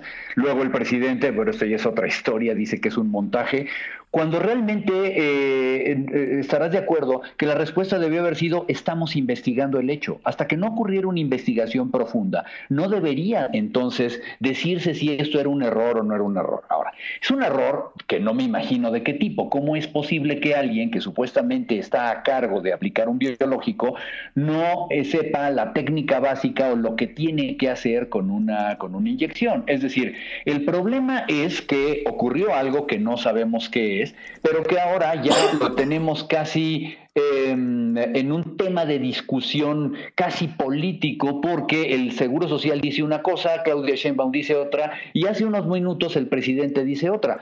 Yo creo que e, esto es una complicación. Ahora, lo que me parece muy importante, Sergio, es que esto se terminaría, este y los otros videos que están circulando, dos o tres más por ahí, eh, todo esto se terminaría en las suspicacias si hoy, en este momento, se girara la orden de darle transparencia completa al proceso. Que todos los pacientes pudieran tomarle fotografías y videos a sus vacunas, así de sencillo. Cuando hoy lo que tenemos es que es completamente a criterio de los siervos de la nación, que giran instrucciones a la Guardia Nacional, los soldados te impiden tomar fotografías, todo es terriblemente opaco. Y la otra es que pues, hicieran una infografía animada, que hicieran una, un anuncio de 30 segundos en la tele, en donde te dijeran exactamente qué es lo que debes esperar para que exigieras eso. Si, tuviéramos esta transparencia, ya no tendríamos esta discusión. ¿sí? Entonces, creo, creo que esto es muy importante. Estamos comenzando y el proceso, eh, apenas con la vacunación, y el proceso es opaco, ¿eh? Eh, Javier, eh, no se te permite fotografiar en algunos casos y tampoco, pues en, el, en, todo el proceso que hemos visto, le enseñan a las personas la jeringa, les enseñan pues eh, la vacuna, les enseñan ya la vacuna llena y, no, pues ves el proceso. ¿Qué, ¿Qué podría cambiarse? ¿Qué podría modificarse? ¿Qué tal, Lupita? como te decía, lo que podemos hacer es sencillamente que, uno, le informen a la gente qué es lo que puede esperar y que le digan, vas a llegar y te van a enseñar esto, te van a enseñar una jeringa nueva, te van a enseñar, eh, ¿cómo se llama?, cuál es tu vacuna y cuál es el lote. En caso de que sea un macrocentro y las vacunas ya estén precargadas, te van a decir y te van a dar una, una constancia de dónde salieron. Tú vas a poder tomarle fotografías a todo el proceso. Tú tienes derecho a que eh, puedas grabar tu, vacunación, nadie puede impedírtelo. Si dijeran eso y se girara esta orden, no habría una discrecionalidad. Lo que está ocurriendo es que esta discrecionalidad que existe entre la gente que está supervisando se presta a muy malas interpretaciones y yo creo que esto es lo más grave. Lo último que necesitamos es que la gente pierda confianza en el proceso de vacunación. La gente debe estar tranquila con que las vacunas son efectivas y seguras y la gente tiene que estar tranquila con que le están vacunando bien. Creo que lo que, lo que más va a ayudar en este momento es que dentro de las autoridades, el gobierno nos dé las facilidades para que esto tenga una transparencia completa. Eh, tenemos una pregunta en, en, audio de una persona de nuestro público. Vamos a ponerla, este doctor, si no le molesta. Claro. Excelente día, Sergio y Lupita. ¿En qué influye que una persona que ya haya tenido COVID haya generado anticuerpos, ¿es conveniente o no que se vacune? ¿Puede o no puede hacerlo? En este caso el señor presidente, que es el ejemplo y la imagen de todos los mexicanos, ¿es bueno o no vacunarse? ¿Nos podrían explicar a todos los escuchas, por favor? Gracias. Sí, la, la, norma internacional dice que debes de vacunarte después de cierta temporada, después de unas semanas de haber presentado COVID. No importa que tengas los anticuerpos formados por la, infección. Primero que nada, porque no se sabe cuánto tiempo van a durar esta, eh, eh, estos anticuerpos, esta inmunidad. Y número dos, porque no sabes si tienes la cantidad suficiente o estos anticuerpos van a seguirte protegiendo. Lo, el protocolo hasta este momento internacional dice que tienes que ser vacunado. Desconozco completamente, para mí fue nuevo la declaración del presidente de hace unos momentos. Seguramente sus médicos nos van a tener que mostrar la bibliografía y los estudios en donde se justifica por qué él en lo particular en este momento no debe ser vacunado. Yo creo que ya hace varias semanas que fue eh, formalmente dado de alta y está sujeto a poderse eh, volver a infectar. Ya hemos visto casos incluso de funcionarios públicos que han tenido segundas infecciones. En eh, casos eh, como el del presidente de Argentina, si ya lo vacunaron, ¿por qué le da COVID de nuevo? Bueno, primero que nada ah, hay que aclarar una cosa. ¿eh? Las vacunas hay que recordar que tienen un porcentaje de eficacia y este porcentaje de eficacia no es, es, lo que nos marca una protección contra la infección y la enfermedad en general. Es decir, no necesariamente no vas a padecer la enfermedad. Lo que nos debe de dar una gran seguridad es que todas las vacunas hasta este momento han mostrado un 100% de protección contra enfermedad grave y contra hospitalización y muerte. Volviendo al tema del presidente de Argentina, habría que ver específicamente las condiciones, cómo fue y, en las que fue vacunado. Aunque no descartamos, por supuesto, que esto sea una infección normal. Desconozco el, grado de los síntomas. Es capaz que solamente tiene la prueba positiva y no ha mostrado más síntomas. Y bueno, esto sería compatible seguramente con eh, alguna de las vacunas. Las vacunas de cualquier manera eh, van a, pudieras eh, llegar a tener un, un contagio y una infección pero esta infección la vacuna te va a proteger para que no progreses. Por eso es muy importante el seguir utilizando cubrebocas y medidas de distanciamiento social después de haber sido vacunados. Las vacunas no nos vuelven inmunes al 100%, las vacunas no nos protegen completamente ni protegen a la sociedad completamente. Nos van a proteger en un inicio contra las formas graves y a partir de ahí comenzaremos a formar una inmunidad de rebaño que en un momento determinado nos va a dar más seguridad. Pero por lo pronto, una persona después de vacunada tiene que utilizar un cubrebocas y tiene que seguir manteniendo las medidas de sana distancia, que por cierto no le hemos visto al presidente Fernández. Eh, Javier, ¿una persona vacunada puede ser eh, un vector de contagio del coronavirus? No se sabe con certeza hasta, hasta este momento. Si lo fuera, sería en una menor cuantía. Todavía estamos, eh, hay que recordar, apenas a unos seis, eh, no, no tenemos ni seis meses con vacunas en el mundo, pero una de las teorías que se manejan es que pudiera seguir siendo un vector de contagio, aunque en una menor cuantía. Falta tiempo todavía para investigar esto. Eh, doctor, por otra parte, es suficiente que se retiren las personas que simularon la aplicación de las vacunas, porque pues, esto ya genera muchísimas situaciones de desconfianza, pero también de algunos comentarios muy... Eh, ¿Cómo, ¿Cómo, diremos? Estos comentarios eh, que, que, que, son fake news, ¿no? Sí, sí, sí. Eh, que son fake news en el sentido de que es, una, una eh, que, esto ya es concertado, ¿no? Que es una banda que a lo mejor se metió ahí que se está robando las vacunas. Eh, mira, pudieran suceder varias cosas. Vamos a, vamos a suponer, y eso es solamente, quiero decirlo, es solamente una suposición. ¿Por qué estuviera ocurriendo esto? Lo primero que se te puede ocurrir es que lo que quisieran es tener sobrantes, es decir, las vacunas que no aplico al final se quedan en alguna parte y después algo ocurre con estas vacunas sobrantes. Sabemos, porque lo sabemos, que hay una discrecionalidad en el manejo de estos sobrantes porque es complicado regresarlos a toda la cadena y todo. En algunos casos se ha convocado a gente a que acudan, eh, tú llegas, eh, por ejemplo, al final, eh, varios amigos han, acudido al final, eh, sobre todo los médicos, y de cuando, cuando ya terminaron el proceso de vacunación y hay vacunas sobrantes con los cuales los han vacunado. En otras ocasiones se les ha convocado a la, eh, a la población, como ocurrió, hay que decirlo, en la Escuela Médico Naval, en donde después decidieron que la convocatoria no iba a ser para los médicos privados, etcétera. En ese sentido, pudiera ser que alguien pudiera estar malversando las dosis sobrantes de alguna manera, llevárselas a sus familiares, venderlas o alguna cosa así. Estoy especulando exclusivamente. Pero precisamente, Lupita, lo que no queremos son especulaciones. Es por eso que cada uno de estos casos que han sido grabados tiene que ser investigado. Y la respuesta de las autoridades tiene que ser que están haciendo una investigación a fondo de lo que está ocurriendo. Y como dije yo hace un momento, debemos de cambiar los protocolos para que haya una transparencia completa y que la gente tenga seguridad. Lo que necesitamos en este momento es que la gente vaya a vacunarse. Y para que la gente vaya a vacunarse tienen que sentirse seguros y tranquilos. Javier Tello, gracias por hablar con nosotros esta mañana. Estoy a sus órdenes, Sergio Lupita, que estén muy bien. Gracias, muy buenos días. Bueno, y según un comparativo hecho por la Universidad Johns Hopkins de, pues de los Estados Unidos, México se ubicó en el lugar 18 del mundo en número de personas vacunadas con esquemas completos contra el COVID-19. Gerardo Suárez, nos tienes todos los detalles, te escuchamos.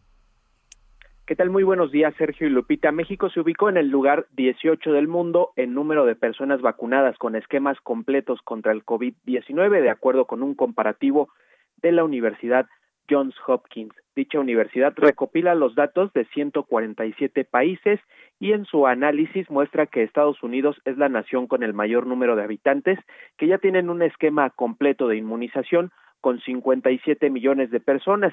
Un esquema completo, pues es cuando ya se reciben las dos dosis de la vacuna eh, para una sola persona. Estas vacunas que en su mayoría son de dos dosis y hay solo una o dos que se aplican con una sola dosis.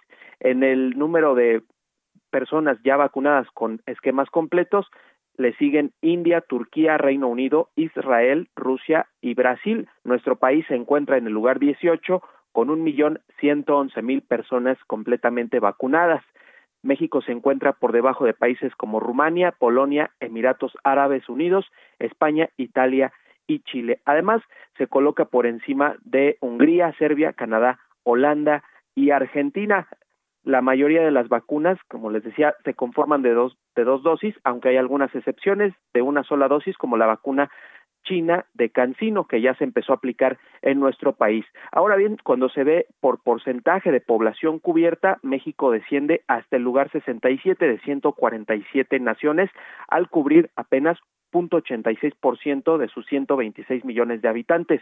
En esta lista se ubican en primeros lugares los países con poblaciones más pequeñas como Gibraltar, que con 28 mil personas completamente vacunadas ya cubrió al 85% de su población. Luego están Israel, las islas Seychelles, Islas Caimán y Bermuda, que ya tienen más de 24% de cobertura.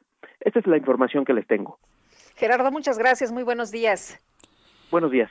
Hasta luego este fin de e, este fin de semana, eh, rápidamente, Sergio, comentar que el canciller Marcelo Ebrard dijo que nos llegaron más de 14 millones, 14 millones 676 más o menos, pero que se han aplicado más de 8 millones. Si nos han llegado 14 millones, bueno, pues se pregunta a todo el mundo por qué no se aplican todas, ¿no? ¿Por qué las guardan? Son las 9 de la mañana con 16 minutos. Y vamos a Bienestar H, Mariano Riva Palacio, adelante. Ya estamos listos, Sergio. Muy buenos días, Lupita, amigos del Heraldo Radio. ¿Qué tanto huevo consumen al día?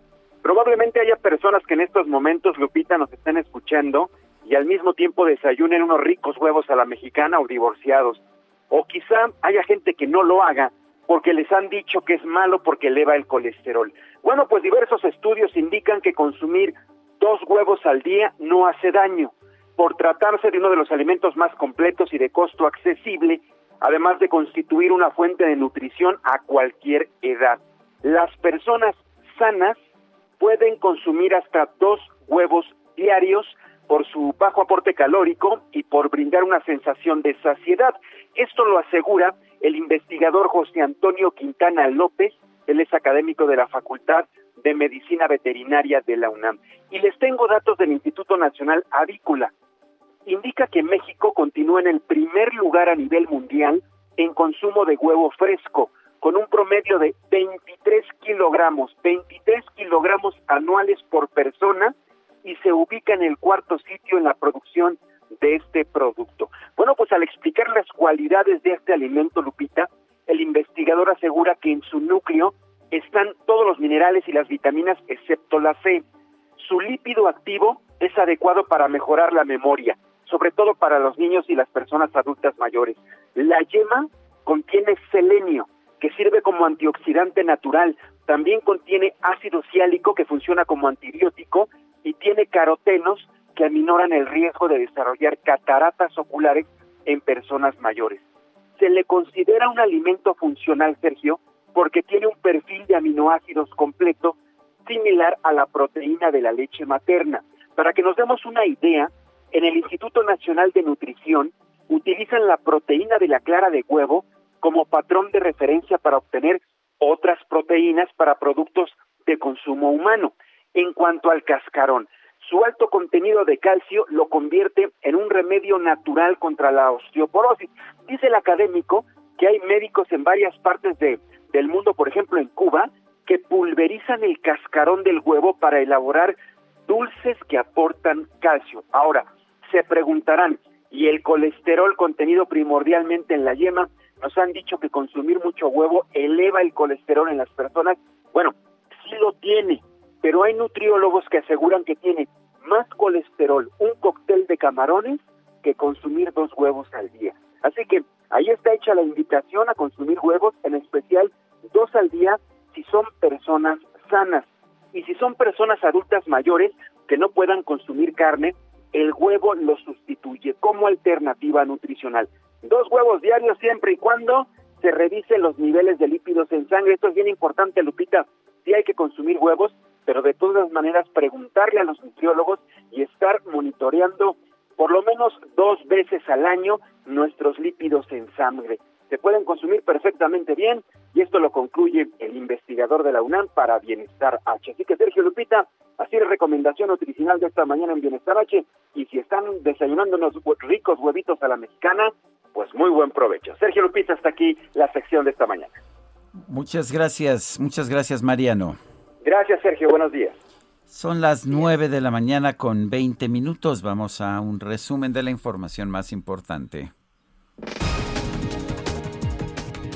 Desde Palacio Nacional, el presidente López Obrador informó que tras consultar a dos equipos de médicos, decidió que por el momento no se va a aplicar la vacuna contra el COVID-19.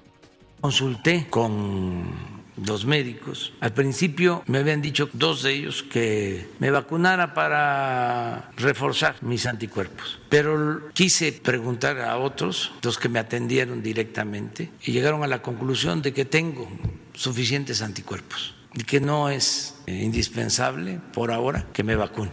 Mañana le pedí a uno de los médicos que viniera a explicarlo para que no vaya a prestarse a especulaciones. Bueno, por otro lado, el presidente aseguró que a pesar de que ya no puede hablar sobre el proceso electoral, va a continuar defendiendo la democracia y señalando que sus adversarios son conservadores. Sí puedo decir que son conservadores nuestros adversarios. Eso sí, porque ni modo que se pongan el saco, ¿no? Pero no mencionar partidos, ni a favor ni en contra que siempre es así. Hablo del conservadurismo porque además el conservadurismo no tiene partido, sea este, visible. No voy a mencionar partidos, no voy a decir voten por este, voten por este otro. Otro asunto también es que si están repartiendo despensas para comprar votos, eso sí lo voy a decir, ¿eh? porque yo tengo que defender la democracia. En este espacio, el consejero presidente del INE, Lorenzo Córdoba, denunció que las propuestas de distintos actores políticos para eliminar este organismo no son propias de un país democrático.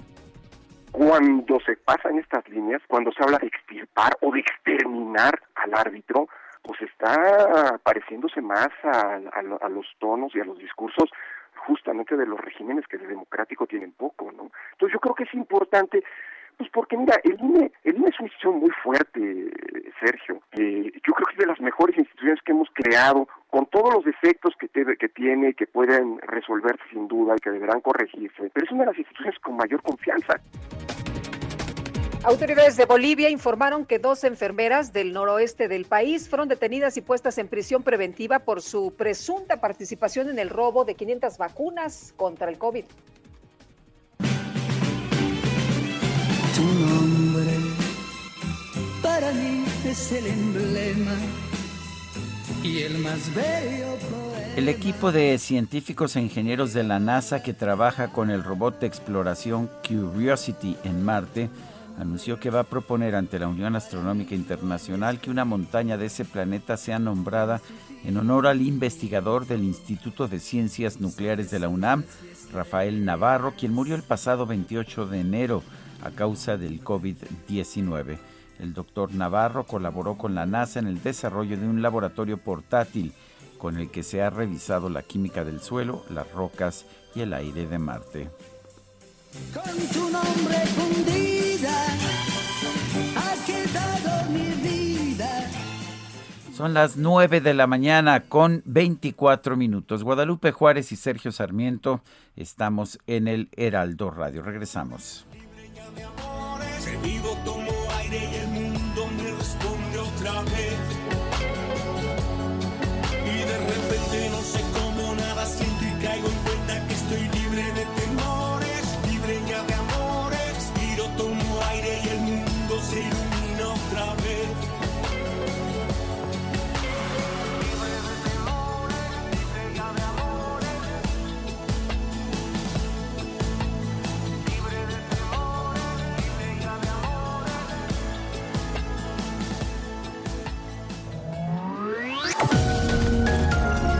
Sergio Sarmiento y Lupita Juárez quieren conocer tu opinión, tus comentarios o simplemente envía un saludo para ser más cálida esta mañana.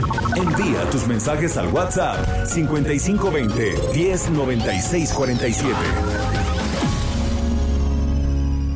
Heraldo Radio, la HCL se comparte, se ve y ahora también se escucha.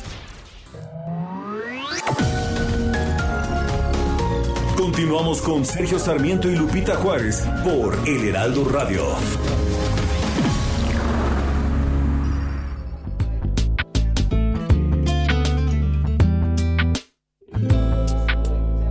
Morena mía, voy a contarte hasta diez. Uno es el sol que te alumbra, dos tus piernas que mandan, somos tres en tu cama. Tres, morena mía, cuarto viene después. Cinco tus continentes, seis las medias faenas de mis medios calientes. sigo contando ahorita. Bien, bien, bien, bien, bien, bien. Sí, seguimos escuchando a Miguel Bosé. Esta es Morena Mía, uno de sus grandes éxitos. cometidos. Suman ocho conmigo, nueve los que te cobro, más de diez he sentido. Bueno, y en los mensajes, Miguel Díaz desde la Gustavo Madero nos dice, a mí me enseñaron el frasco de la vacuna y también la jeringa nueva y después llena. Después me enseñaron la jeringa vacía pues es lo que debería hacerse en todos los casos. Don Miguel, qué bueno que usted sí le tocó. Dice otra persona, nadie se atreve a comentar que están haciendo en México el huachicoleo de vacunas. Seguramente las enfermeras voluntarias están llevando a sus casas las dosis para aplicarlas a sus familiares o venderlas a sus vecinos. Le voy a decir una cosa, con las vacunas que se están aplicando que requieren de ultra alta refrigeración, pues el crear un mercado negro no es tan fácil. Se requeriría que estas personas tuvieran eh, aparatos de refrigeración con temperaturas de 70 grados bajo cero, pues que, que no es nada fácil de, no son nada fáciles de obtener. Bueno, otra persona dice, al presidente le parece exagerado que se haga un escándalo por las vacunas simuladas y dice que hay que averiguar si no es un montaje. Dice, hay que tener inteligencia para aceptar que hay gente sin escrúpulos y criminal que está simulando ponerle la vacuna a otras personas, que acepte y corrija. Es la salud de todos lo que está en juego. Son las 9 de la mañana con 32 minutos. Aunque les duela. La micro deportiva.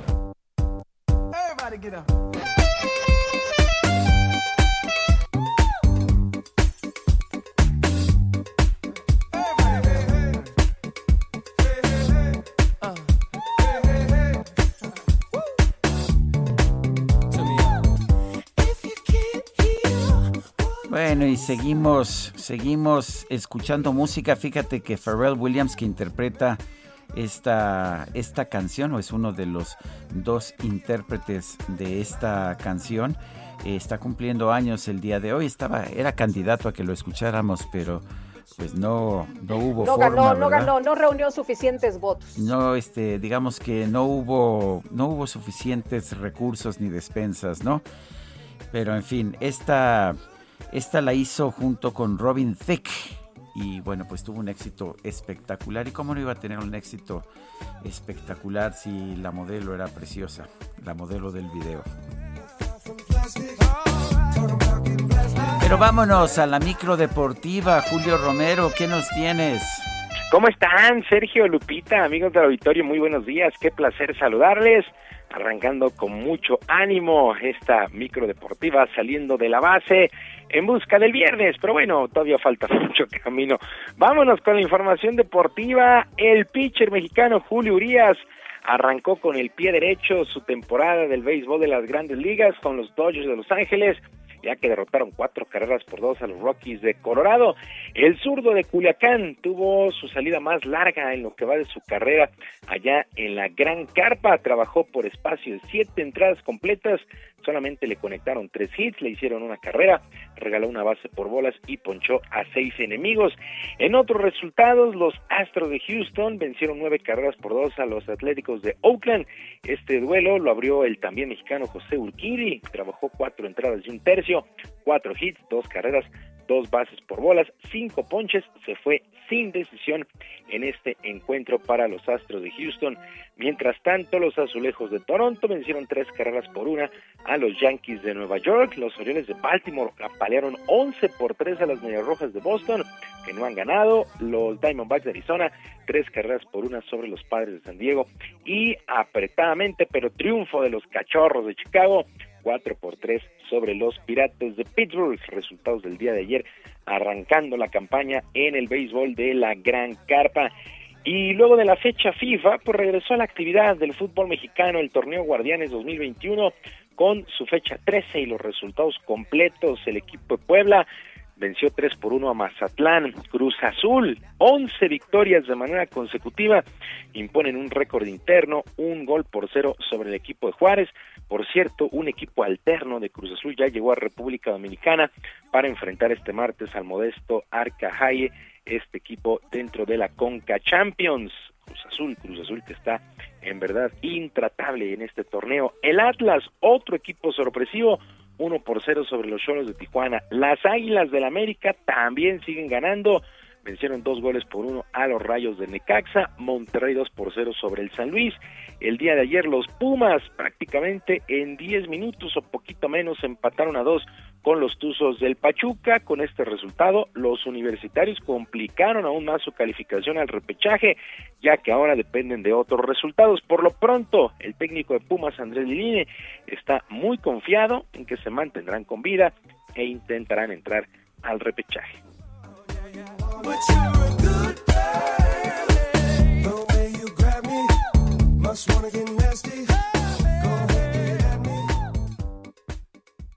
Sí, claro, cómo no. Si no estamos afuera.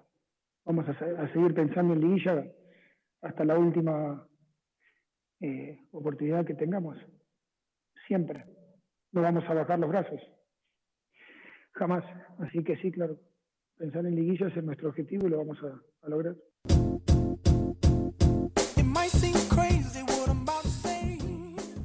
luz y sombra a estos Pumas de la universidad, la campaña anterior hasta la gran final, ahora en verdad batallando, batallando para meterse, aunque sea al repechaje, califican ocho de, ocho equipos. Bueno, pues así las cosas. Prácticamente califican 12, 12 equipos.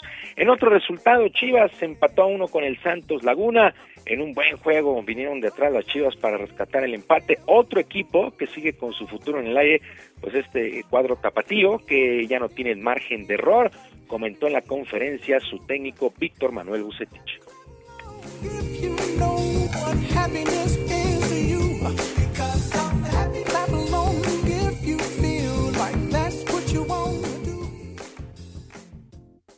Sin duda alguna que tenemos dos participaciones. Esta preliguilla, podríamos decir, para nosotros y por, por supuesto, consiguiendo una calificación, tendremos esa segunda oportunidad.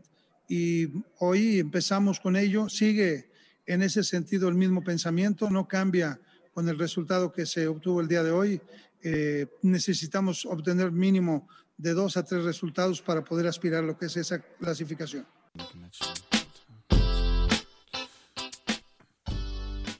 Por cierto, el árbitro Fernando Guerrero tuvo que detener el duelo en los últimos minutos, como marca el protocolo, luego de que se escuchara de nueva cuenta el famoso grito homofóbico cuando despeja el portero rival. Así es que se detuvo unos minutos, ahí se anunció en el sonido local que guardara la compostura. Tigres venció 1 por 0 a los Gallos Blancos del Querétaro, el duelo que cerró la jornada, el León venció 2 por 1 al Toluca, de tal manera Cruz Azul es líder general, 33 puntos, América tiene 31, ya calificadísimos a la liguilla, Monterrey y Santos tienen 22 unidades, tercer y cuarto sitio, y el top 5 lo cierra el Atlas con 21 puntos, así las cosas después de 13 jornadas en el balompié local. En España, el equipo del Atlético de Madrid sufrió dolorosa derrota de 1 por 0 ante el Sevilla, que la verdad es que jugó bastante bien y le arrancó el triunfo al líder general. Elche y Betis empataron a uno. Los mexicanos Diego Laines se quedó en la banca y Andrés Guardado ni siquiera fue convocado. El Real Madrid venció 2 por 0 al Eibar y el día de hoy el equipo del Barcelona estará enfrentando al Valladolid a las 2 de la tarde, tiempo del Centro México. Una victoria del Barcelona lo va a poner a solamente un punto del Atlético de Madrid, que es líder con 66. Al momento el Real Madrid tiene 63, Barcelona 62, Sevilla 58 y el quinto lugar es el Betis con 46 unidades. Gran, gran, gran temporada la que ha tenido tanto el Sevilla como el Betis. Bueno, y el polaco Hubert Hurkacz eh, dio la sorpresa y se llevó el Masters 1000 de tenis de Miami al vencer en la gran final con parciales de 7-6 y 6-4 al italiano Yannick Sinner. Así es que comenzamos a escuchar también ya nuevos nombres en los títulos de los Masters 1000 de tenis eh, en la gira de la ATP, sí, está Stefano Tsitsipas, Lorenzo Musetti, pero ahora pues también estos jóvenes, jóvenes Hurkacz y Yannick Giner, el italiano Yannick Sinner, pues que ahí jugaron la gran final en Miami. Sergio Lupita, amigos del auditorio, la información deportiva este lunes, que sea un extraordinario día, una mejor semana. Recuerden nuestras vías de comunicación en Twitter, en arroba jromerohb, arroba jromerohb, además del canal de YouTube Barrio Deportivo, Barrio Deportivo en YouTube, todos los días a las 5 de la tarde. Yo les mando un abrazo a la distancia y que tengan un excelente día. Pues muchísimas gracias, mi querido Julio Romero. Fuerte abrazo. Buen día para todos. Gracias, Julio. Y vámonos al teatro. En Teatrix se estrenó la puesta en escena Arqueologías del Placer. El título suena muy bien. Y vamos a platicar con Elizabeth Morales, productora de la obra. Elizabeth, ¿qué tal? Muy buenos días. Hola, muchas gracias. Buenos días, encantada. Eh, cuéntanos, Elizabeth, sobre Arqueologías del Placer. ¿De qué se trata la obra? ¿Cómo es? Muchísimas gracias. Arqueologías del Placer es una pieza de danza contemporánea desnuda. Es la primera producción de Petit Comité Teatro y Shakespeare y Compañía en términos de danza. Es la primera pieza de danza que va a Teatrix. Y en realidad, pues eso, es una pieza de, danza contemporánea escrita y dirigida por Azarel Sierra, eh, que un poco versa sobre el papel del placer como reguladora en, en el cuerpo humano y además como elemento que podemos utilizar para, para promover las mejores relaciones entre las personas. Eh, y estamos, bueno, ahora mismo en Teatrix, eh, abrimos temporada el primero de abril y cerramos justo el 7 a las 8 de la noche en modelo pay-per-view. Elizabeth, eh, poco a poco empieza la actividad en los teatros. Eh, ¿cómo, ¿Cómo están trabajando ustedes? ¿Están trabajando todavía de manera no presencial? Eh, sí, la realidad es que muchas de nuestras producciones a lo largo de la pandemia han transitado de este modelo escénico que conocemos al modelo digital. En particular, Arqueologías del Placer ha transitado al modelo digital y ahora mismo nuestra temporada es en línea, por eso es que estamos a través de teatrix.com eh, pero sí, la actividad en los teatros está abriéndose poco a poco con un poco de, de mm, pues dimensionamiento evidentemente de la sana distancia y de cuidado, pero también con entusiasmo tanto de los elencos como de los equipos de producción y el público mismo de volver a las salas y de querer encontrarnos de nuevo. Hay gente, Elizabeth, que todavía le tiene temor a pues a estas obras a distancia, no saben cómo cómo ponerse a verlas, cómo inscribirse, cómo pagar, y qué es lo que tienen que hacer para ver estas arqueologías del placer. Eh, sí, lo que es importante saber es que teatrix.com es una plataforma de consumo digital en línea muy parecida a Netflix o a cualquier otra que conozcamos y el contenido que está en línea no es simplemente una grabación de registro, sino una, una grabación hecha exprofeso para el consumo digital, es decir, no hay una única cámara enfrente, sino que son producciones que se graban a tres cámaras con sonido profesional, con un equipo profesional de cine. Entonces, eh, lo que tiene que saber la gente es que este consumo no es simplemente teatro grabado, sino la articulación de un, de un consumo diseñado específicamente para esto. Y entonces lo que lo que toca pues sería ir a teatrix.com, a partir de ello pueden tomar una membresía, como las membresías que conocemos de las plataformas digitales, estas plataformas digitales tienen ahora mismo un costo de, bueno, Teatrix en particular de 159 pesos mensuales, pero también puedes consumir vía pay-per-view, que es el modelo de arqueologías del placer, es decir, puedes comprar una función a partir de esoteatrix.com diagonal arqueologías del placer y entonces encontrar la producción en línea. Tiene el costo del boleto es de 99 pesos. También es importante que nosotros estamos dimensionando un costo distinto al que tendríamos en un consumo escénico. No hay un recinto, sino que el recinto es, es una plataforma digital.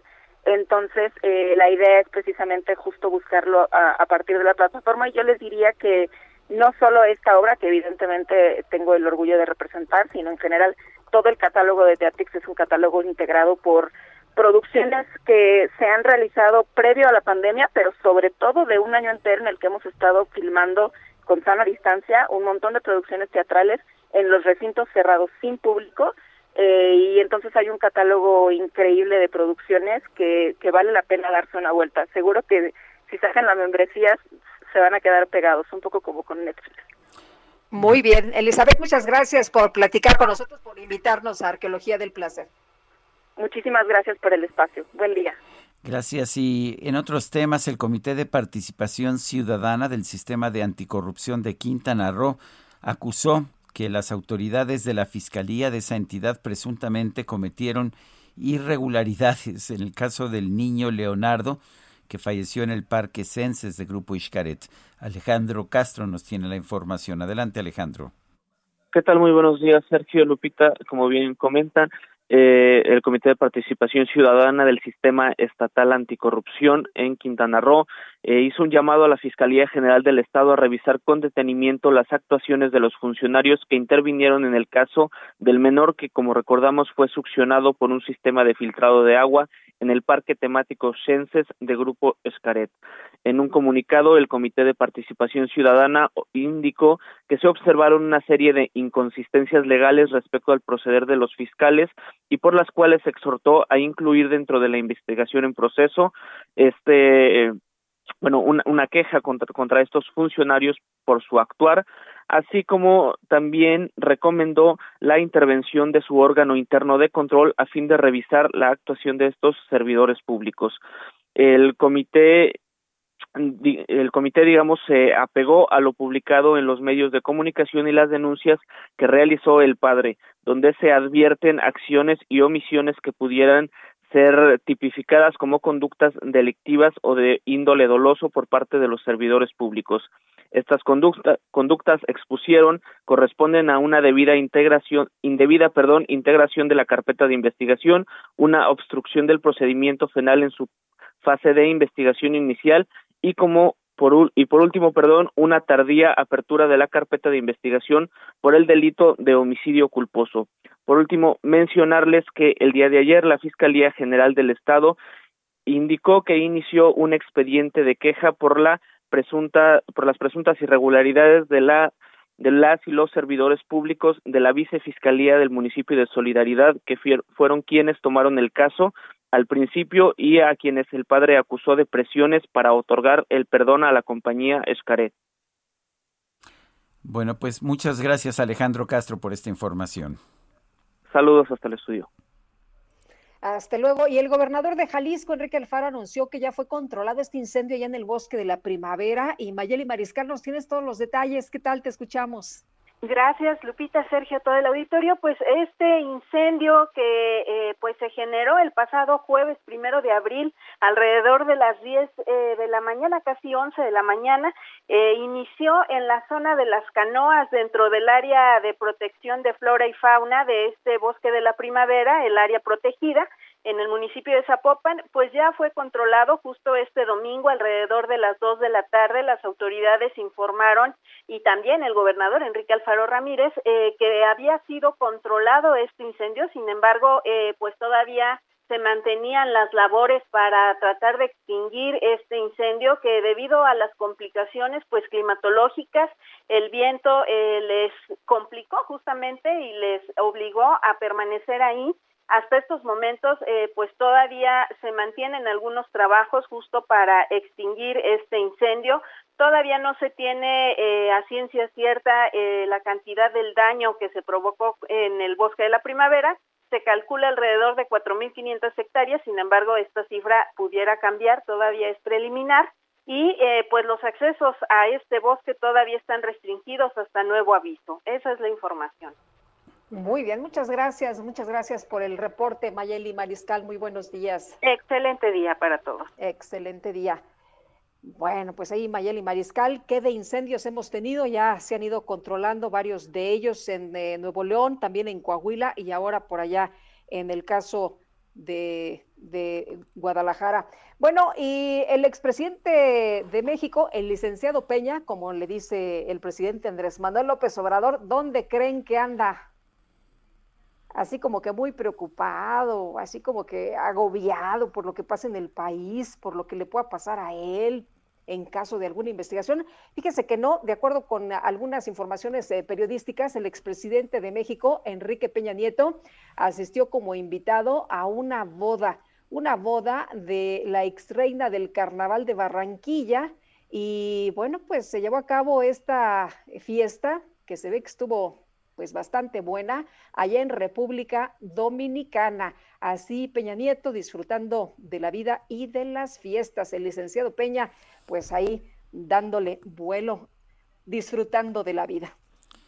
Son las 9 de la mañana con 50 minutos. Vamos a un resumen, un resumen de la información más importante.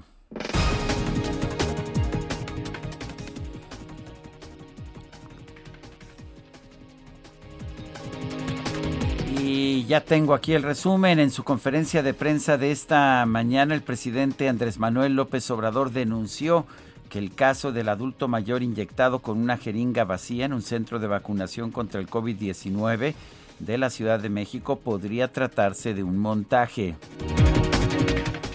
Bueno, por otro lado, el presidente celebró que en el arranque de las campañas electorales no se hayan registrado actos de violencia y expresó confianza en el proceso electoral. Dijo que este va a continuar sin incidentes.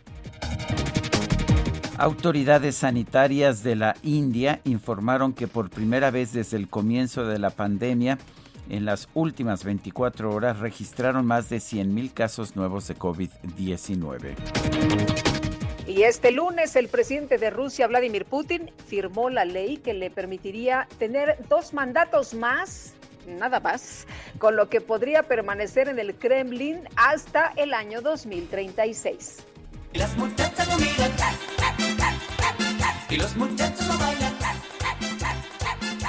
El baile del perrito. En redes sociales se hizo viral un video que muestra el momento en el que una reportera rusa sufrió un robo mientras realizaba un enlace en directo. Al dar su reporte, la periodista fue sorprendida por un perro de raza Golden Retriever que le saltó encima para arrebatarle el micrófono. Al final del video se le observa corriendo detrás del perro para tratar de recuperarlo.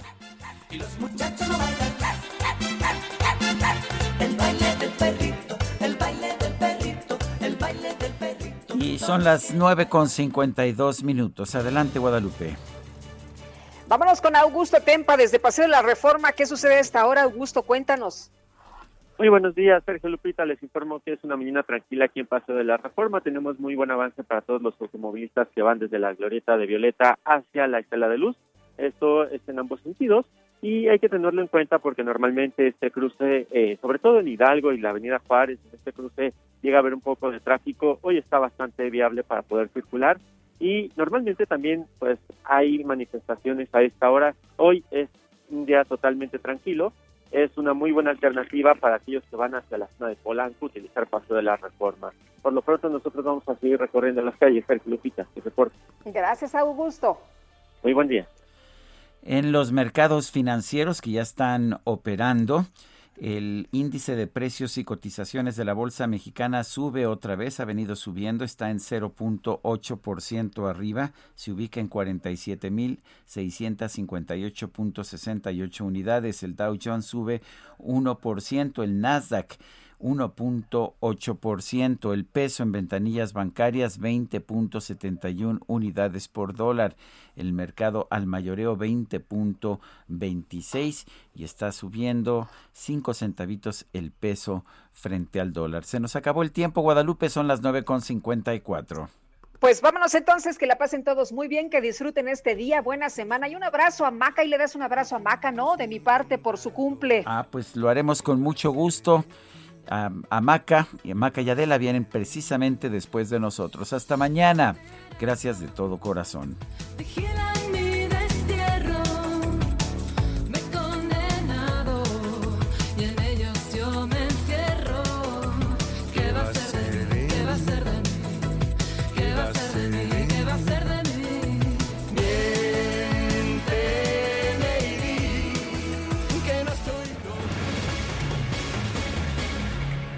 Heraldo Media Group presentó Sergio Sarmiento y Lupita Juárez por El Heraldo Radio.